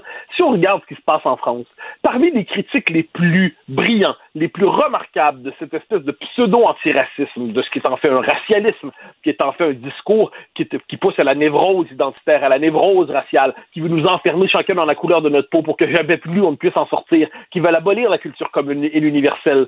Mais parmi les critiques les plus vives de cela, il y a plusieurs Français issus de l'immigration. C'est intéressant de le noter. Il y a Rachel Kam, il y a Sonia Mabrouk, euh, on pourrait, en multi- on pourrait nommer plusieurs autres. Il y a un nom, euh, euh, Lydia Guérousse. Euh, D'autres noms pourraient nous venir à l'esprit assez rapidement. Euh, une qui a écrit Nostalgériade, j'ai pas son titre, son nom en tête en ce moment, mais on pourrait en trouver plusieurs. Donc, par- en France, parmi les figures les plus critiques de ce mouvement, plusieurs sont issus de l'immigration et ont embrassé magnifiquement la culture française, l'ont embrassé au point de devenir eux-mêmes d'ardents patriotes français, puis ils disent je n'accepterai pas le mauvais rôle que vous me réservez, c'est-à-dire celui de la victime éternelle du grand méchant homme blanc dominant. Quand on lit, par exemple, le livre de Sonia Mabrouk, euh, Insoumission française, c'est une critique, c'est une critique vive de la part d'une femme qui est par ailleurs très présente dans l'espace public. Elle, a- elle, elle anime à CNews, à Europe 1, elle fait d'entrevues politiques du matin Europe 1. Une critique très vive, très forte, très courageuse de ce discours. Évidemment, le prix à payer quand on quand des figures issues de l'immigration de près de, de- s'approprient de cette critique du racialisme, on va les accuser de trahison raciale. Ben, écoute, euh, de de service. Rachel Kahn dit lorsque des, des, des Noirs antiracistes, ils, ils- eux autres, ils présupposent que je pense comme eux. Mais elle dit quoi, je pense comme vous parce que je suis noir? Quoi, tous les Noirs doivent penser pareil, mais c'est complètement ridicule. Ben, Roca- Diallo l'a attaqué en Rachel Kahn. Rokhaya Diallo, qui est cette euh, militante euh, pseudo-décoloniale, mais qui est en fait euh, célébrée par la, presse américaine progressiste, les, différentes Pravda euh, du régime diversitaire américain, le Washington Post, je pense, c'est là qu'elle écrit, si je me trompe pas, à moins que ce soit le New York Times, un, des deux. Et elle, elle, avait dit, c'est une, c'est une noire Yabon Banania. Hein, Yabon Banania, autrement Ben dit, oui. euh, elle jouait le rôle de l'esclave de maison, et l'autre, elle a dit, un instant, un instant, c'est une insulte raciste que vous faites là. C'est une insulte raciste. Mais ce qui est fascinant chez nos racialistes aujourd'hui, c'est pseudo-antiracistes, mais qui sont en fait des racialistes, des gens qui deviennent la caricature de ce qu'ils prétendent combattre. Et dans les faits, leur premier critère pour évaluer quelqu'un, c'est la couleur de peau. Et là, ensuite, ils vérifient si les bonnes, ils ont, on a les bonnes idées en fonction de la couleur de la peau qui est la nôtre. Or, quand on retrouve, il y en a, faut pas l'oublier, il y, a- des gens qui s'intègrent à nos sociétés, mais quand ils ont- sont devant des Kabyles, quand ils sont devant des Arabes, quand ils sont devant des Noirs, qui, ou des Asiatiques, qui se sont pleinement intégrés aux sociétés occidentales et qui participent avec, avec leur histoire familiale, ils ont leurs préférences, personne ne leur demande d'oublier leurs parents, personne ne leur demande d'oublier les saveurs de leur enfance, personne ne leur demande d'oublier leur famille, mais ils ont pleinement embrassé soit la France, soit le Québec, euh, soit d'autres pays, eh bien, ils se font accuser, ils se font accuser de trahison raciale. Eh bien, moi, c'était logique de trahison raciale. Pour moi, ça, c'est du racisme. Écoute, on, on va j'ai très hâte de, de t'entendre avec Rachel Kahn euh, ce week-end, donc euh, on va pouvoir écouter ça bientôt. Et aussi, oui, en fait, je l'enregistre vers la fin de la semaine et ça c'est diffusé au début de la semaine prochaine. Donc, je me ferai un plaisir de t'en parler. Ben, au début de la semaine prochaine, on s'en reparle. Et aussi, ce week-end, je crois qu'on peut t'entendre à réplique aussi sur France Oui. Culture avec euh, notre ami Finkielkraut. Merci, euh, Mathieu. On se reparle demain. Au grand plaisir. Bye bye. Mes récompenses Sonic, c'est le programme qui désire exaucer tous tes souhaits. C'est simple. Plus tu utilises ta carte du programme Mes récompenses Sonic durant les mois de mars et d'avril, meilleures sont tes chances de remporter 5000 dollars pour réaliser tes plus grandes folies. Visite l'une de nos stations Sonic et comble tes envies. Martino. Même avec un masque, c'est impossible de le filtrer. Vous écoutez Martino. Cube Radio. Le, le commentaire de Emmanuel Latraverse. Des analyses politiques pas comme les autres. Manuel, quelle chronique aujourd'hui quand même là, sur les forces armées canadiennes. Écoute, c'est c'est vraiment, c'est hallucinant. Jonathan Vance, dont l'ancien euh, directeur des forces armées canadiennes, euh, euh, que, euh, sur, le, sur la tête duquel pèsent des allégations euh, d'agression sexuelle, qui va jouer au golf avec les gens qui sont chargés d'enquêter sur lui. Hallucinant. C'est hallucinant, hein? Oui. Avec le numéro 1, le commandant de la marine. Et ensuite, le lieutenant général Michel Rouleau, Mike Rouleau, on l'appelle, qui est quand même le numéro 2 des Forces armées canadiennes. Et dans ses responsabilités, c'est lui qui supervise dans sa chaîne de commandement toute l'unité des enquêtes. Mais non seulement ça, dans la, les fonctionnements de l'armée, il y a le pouvoir d'intervenir dans une enquête. Mais, tu sais, hein, juste à dire, là, M. Rouleau, il y a quand même. euh, Alors, pour commencer, le vice-amiral s'est excusé. Il a compris assez vite là, que c'était pas une bonne idée. Et, euh, mais le mieux dans tout ça, c'est euh, le lieutenant général Rouleau qui s'est accroché quand même pendant 48 heures, refusé de s'excuser. Et finalement, hier, il faut vraiment que tu écoutes son communiqué. Je souhaite vous dire que je reconnais pleinement que ma décision de faire cette activité a intensifié les événements récents. Je sais pas ce que ça veut dire, et a contribué à éroder la, confiance. Mais euh, dans ce cas particulier, je tenais, je tendais la main à un membre retraité des Forces armées canadiennes pour assurer son bien-être. Alors, les Forces armées canadiennes sont secouées depuis des années, et là, ça s'intensifie par des scandales d'agression sexuelle, une culture toxique. L'ancien chef d'état-major est sous deux enquêtes, OK? Et la priorité du numéro 2 de l'armée, là, c'est de s'assurer du bien-être de son chum. Non, c'est- c'est Le hallucinant. bien-être des victimes d'agressions sexuelles dans l'armée, ça ne serait pas une priorité dans sa tête? Non, non, non. Ces gens-là vivent sur une autre planète. C'est comme l'État dans l'État. Ben, et- Emmanuel, je sais pas si tu as déjà vu le film Few Good Men avec Tom Cruise, Demi Moore et Jack Nicholson, le meilleur oui, film à mon, humble- à mon humble avis sur l'armée, tu l'as vu, You Can Handle the Truth à la fin. Et ça montre que les militaires haut gradés se voient comme des gens d'aristocrates qui vivent dans un monde au-dessus des lois. Oui, absolument. Et c'est ils ont ils ont la conviction profonde que c'est eux qui savent ce qui compte. C'est ce qu'il y a quand même d'hallucinant parce que qu'est-ce qu'on qu'est-ce que ça nous dit ça? Ça nous dit que ils ont vraiment les valeurs à la mauvaise place là parce que s'occuper de son ancien boss qui est sous enquête le pauvre, c'est plus important que le bien-être des dizaines de milliers de victimes dans les forces armées canadiennes. C'est plus important que d'envoyer un signal comme quoi il faut que ça change dans les forces armées canadiennes. Puis entendons-nous bien, pour nos auditeurs qui connaissent pas la petite histoire, c'est pas comme s'ils sont allés se cacher, là, tu sais, à jouer au golf, euh, je sais pas, moi, dans un terrain de golf à Saguenay où il n'y a pas un chat euh, qui les connaît, là. Non, non. Ils sont allés jouer au golf sur un terrain de golf qui appartient à l'armée. Fait qu'il y a comme une culture de on Mm. garde ça entre nous autres, Mm. ni vu ni connu. Je fais ce que je veux, puis il n'y aura pas de conséquences. Les big shots, là, eux autres, ils ont les priorités à bonne place. Là. C'est, c'est aberrant. Mais l'enjeu, c'est elle est où la part de responsabilité du gouvernement dans cette situation-là? Moi, c'est comme c'est une fois qu'on est tombé en bas de notre chaise, là. Et, euh, et depuis le début Mais- de cette histoire-là, le gouvernement essaie de s'en laver les mains, tu sais. Mais comment ça se fait que le ministre de la Défense est encore là? C'est incroyable. ça. mais non, mais ça- tu- te donne la réponse non politiquement correcte? oui. Et la réponse non politiquement correcte, c'est que c'était un grand symbole, le premier Sikh, ministre oui. de la Défense. Mais il avait oui. fait la guerre. Il est dans un comté très important, à forte majorité sikh en banlieue de Vancouver. Et donc, on veut garder le comté, donc on le laisse là. Mm. Mais ce que cette histoire-là nous dit de un, c'est à quel point les hauts dirigeants des forces armées canadiennes n'ont aucun respect pour la classe politique, qui sont leurs patrons politiques. Parce que je peux pas comprendre que tu es le numéro 2 des Forces armées canadiennes puis que tu pas quand même entendu le message du premier ministre, le message du ministre, aussi inadéquat soit-il. Mais ça, ça compte pas. Et là où les libéraux ont une part de responsabilité, c'est que c'est pas comme si ce débat-là, c'est pas comme s'il y a eu, tu sais, grand scandale en janvier, on apprend qu'il y a un problème dans les forces armées canadiennes. C'est des années que ça dure. Et en 2015, quand les libéraux ont été élus, il y en avait une feuille de route. C'était écrit noir sur blanc. Une ancienne juge de la Cour suprême qui écrit un rapport. Puis la chose numéro un, c'est de sortir le processus de plainte et d'enquête de la chaîne de commandement. Que tu mettes un centre à l'extérieur de l'armée, avec des gens qui sont pas des militaires. C'est pas leur chum. C'est pas des gars à qui ils doivent des promotions. C'est pas des gars qui vont leur donner des promotions. Ben oui.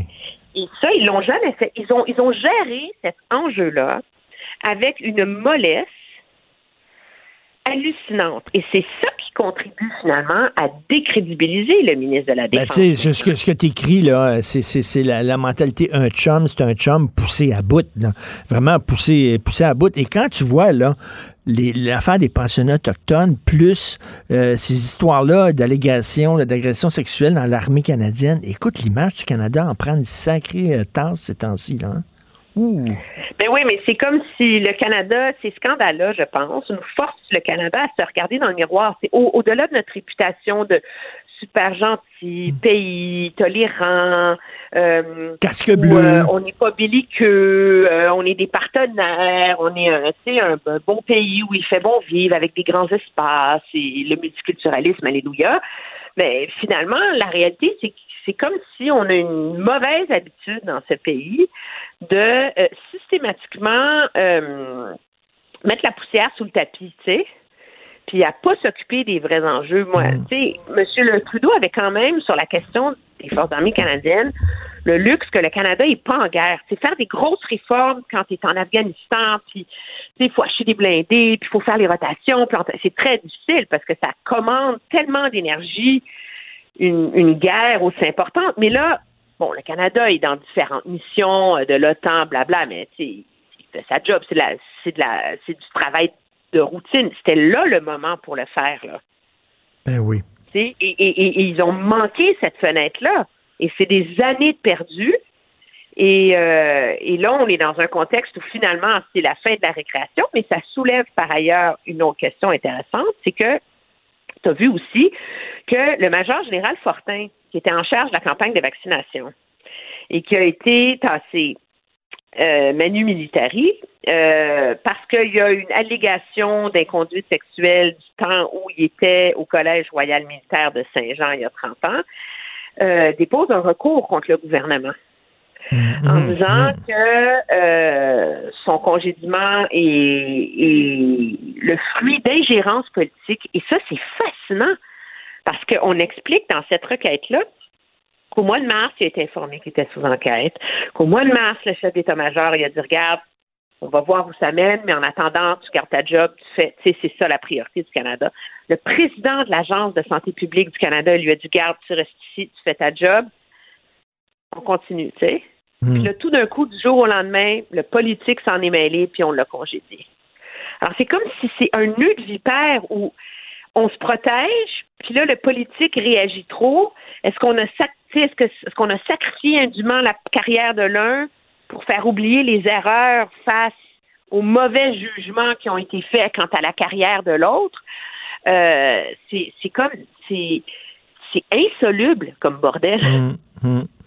Non, non, c'est vraiment, c'est ça n'a pas de du bon sens. Comme tu dis, il faut qu'ils soient enquêtés par, euh, par des gens qui sont totalement indépendants, pas par, par- pas par leur chum, pas par des gens qui ont la même mentalité qu'eux, euh, une mentalité où ils sont fermés, ils font partie d'un monde à part euh, du vrai monde. Excellente chronique aujourd'hui, donc, euh, de Emmanuel sur justement un chum, c'est un chum chez les militaires, le Boys Club.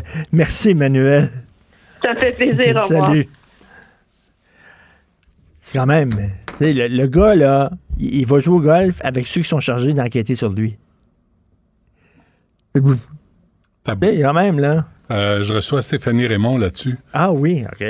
Qui a combattu, euh, Ben oui. justement, là, tu sais, en 2000, ça s'est produit en 2011. Puis elle, elle écrivait, euh, euh, victime d'agression sexuelle, l'adjudant euh, Gagnon, qui a finalement admis cette année pour éviter un deuxième procès qui avait eu agression sexuelle. Puis elle écrivait, moi, je, me, je tape mon nom sur Google, puis je suis lié à ça jusqu'à ma mort. Son nom est lié à cet événement-là jusqu'à sa mort, puis ça doit être lourd à porter. Mais de voir le Boys Club, puis tu sais, quand des fois on fait des blagues, là, les woke, tout ça, là, mais quand tu vois tous ces hommes blancs en club privé, dire, puis je parlais de ça ce matin, aller jouer au golf avec le gars qui est censé mener la campagne Honor de oui. poignée de cul, puis lui, il a un conduite sexuelle. Ce matin, il y en a un autre, là, un proxénète qui était euh, au, palais de justice, entouré de ses proches et ses amis. Il a prostitué une fille de 15 ans. Il l'a encouragé à se suicider. Il l'a encouragé à se suicider. Puis là, ses amis sont autour de lui, puis il dit Ben non, mon homme, c'est pas grave.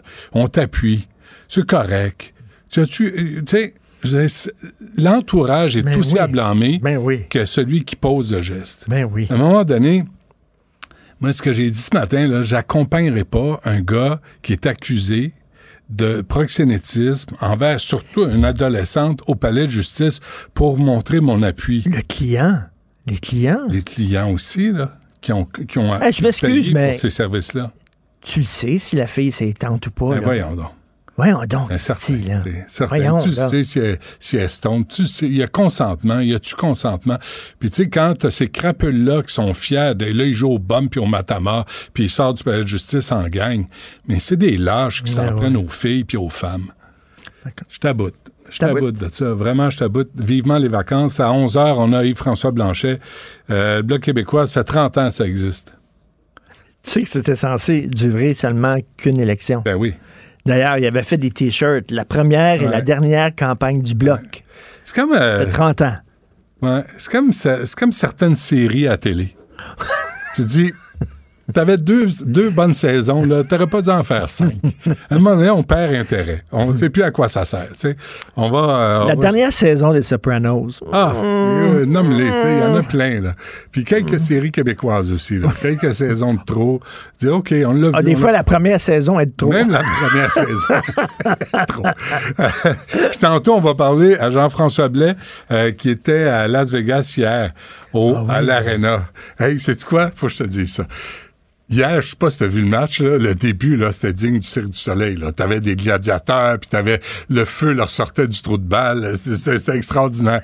Marc Hervieux, quand je l'ai interviewé, il dit, moi, j'ai chanté, puis tu tu sais, il tripait, là, au match, au dernier match contre Winnipeg. Il dit, moi, j'allais chanter, puis euh, j'ai même pas fait de test de son. T'arrives, bing, bang, là le micro, mais vas-y mon homme, chante les hymnes nationaux. Les autres sont là avec une préparation puis une mise en scène. On est allé à Vegas, puis moi. On était-tu ensemble? Quoi? À Vegas pour les francs-tireurs? Oui, oui, ben oui. On est allé ensemble. Ah oui, je t'en prie, garde ça pour toi. Alors, remercie ton équipe, on va passer à autre chose, c'est Alors, gratis. c'était le fun- le fun en maudit. C'est un beau souvenir. Le- Mais ce qui s'est passé à Vegas, Tu te souviens, reste quoi à le thème? Vegas. Tu, tu te souviens, c'était quoi le thème? Les sept péchés capitaux. Oui. Les sept péchés capitaux. Ça avait été assez divertissant. Tu sais que j'ai encore mon tatouage sur la fesse. Ah, sur la fesse? Tu t'étais viré de bord, finalement. Avec le lion dans la chambre d'hôtel. C'est un film, ça, c'est pas nous autres. OK. Euh, on va t'écouter. Gratis. C'est incroyable. Alors, euh, merci beaucoup à Florence Lamoureux à la recherche. Merci Florence. Merci beaucoup Maud Boutet. Et euh, aussi à la recherche. Et Achille Moinet, console réalisation, l'incontournable. On se reparle demain 8 h et on écoute Benoît. Cube Radio.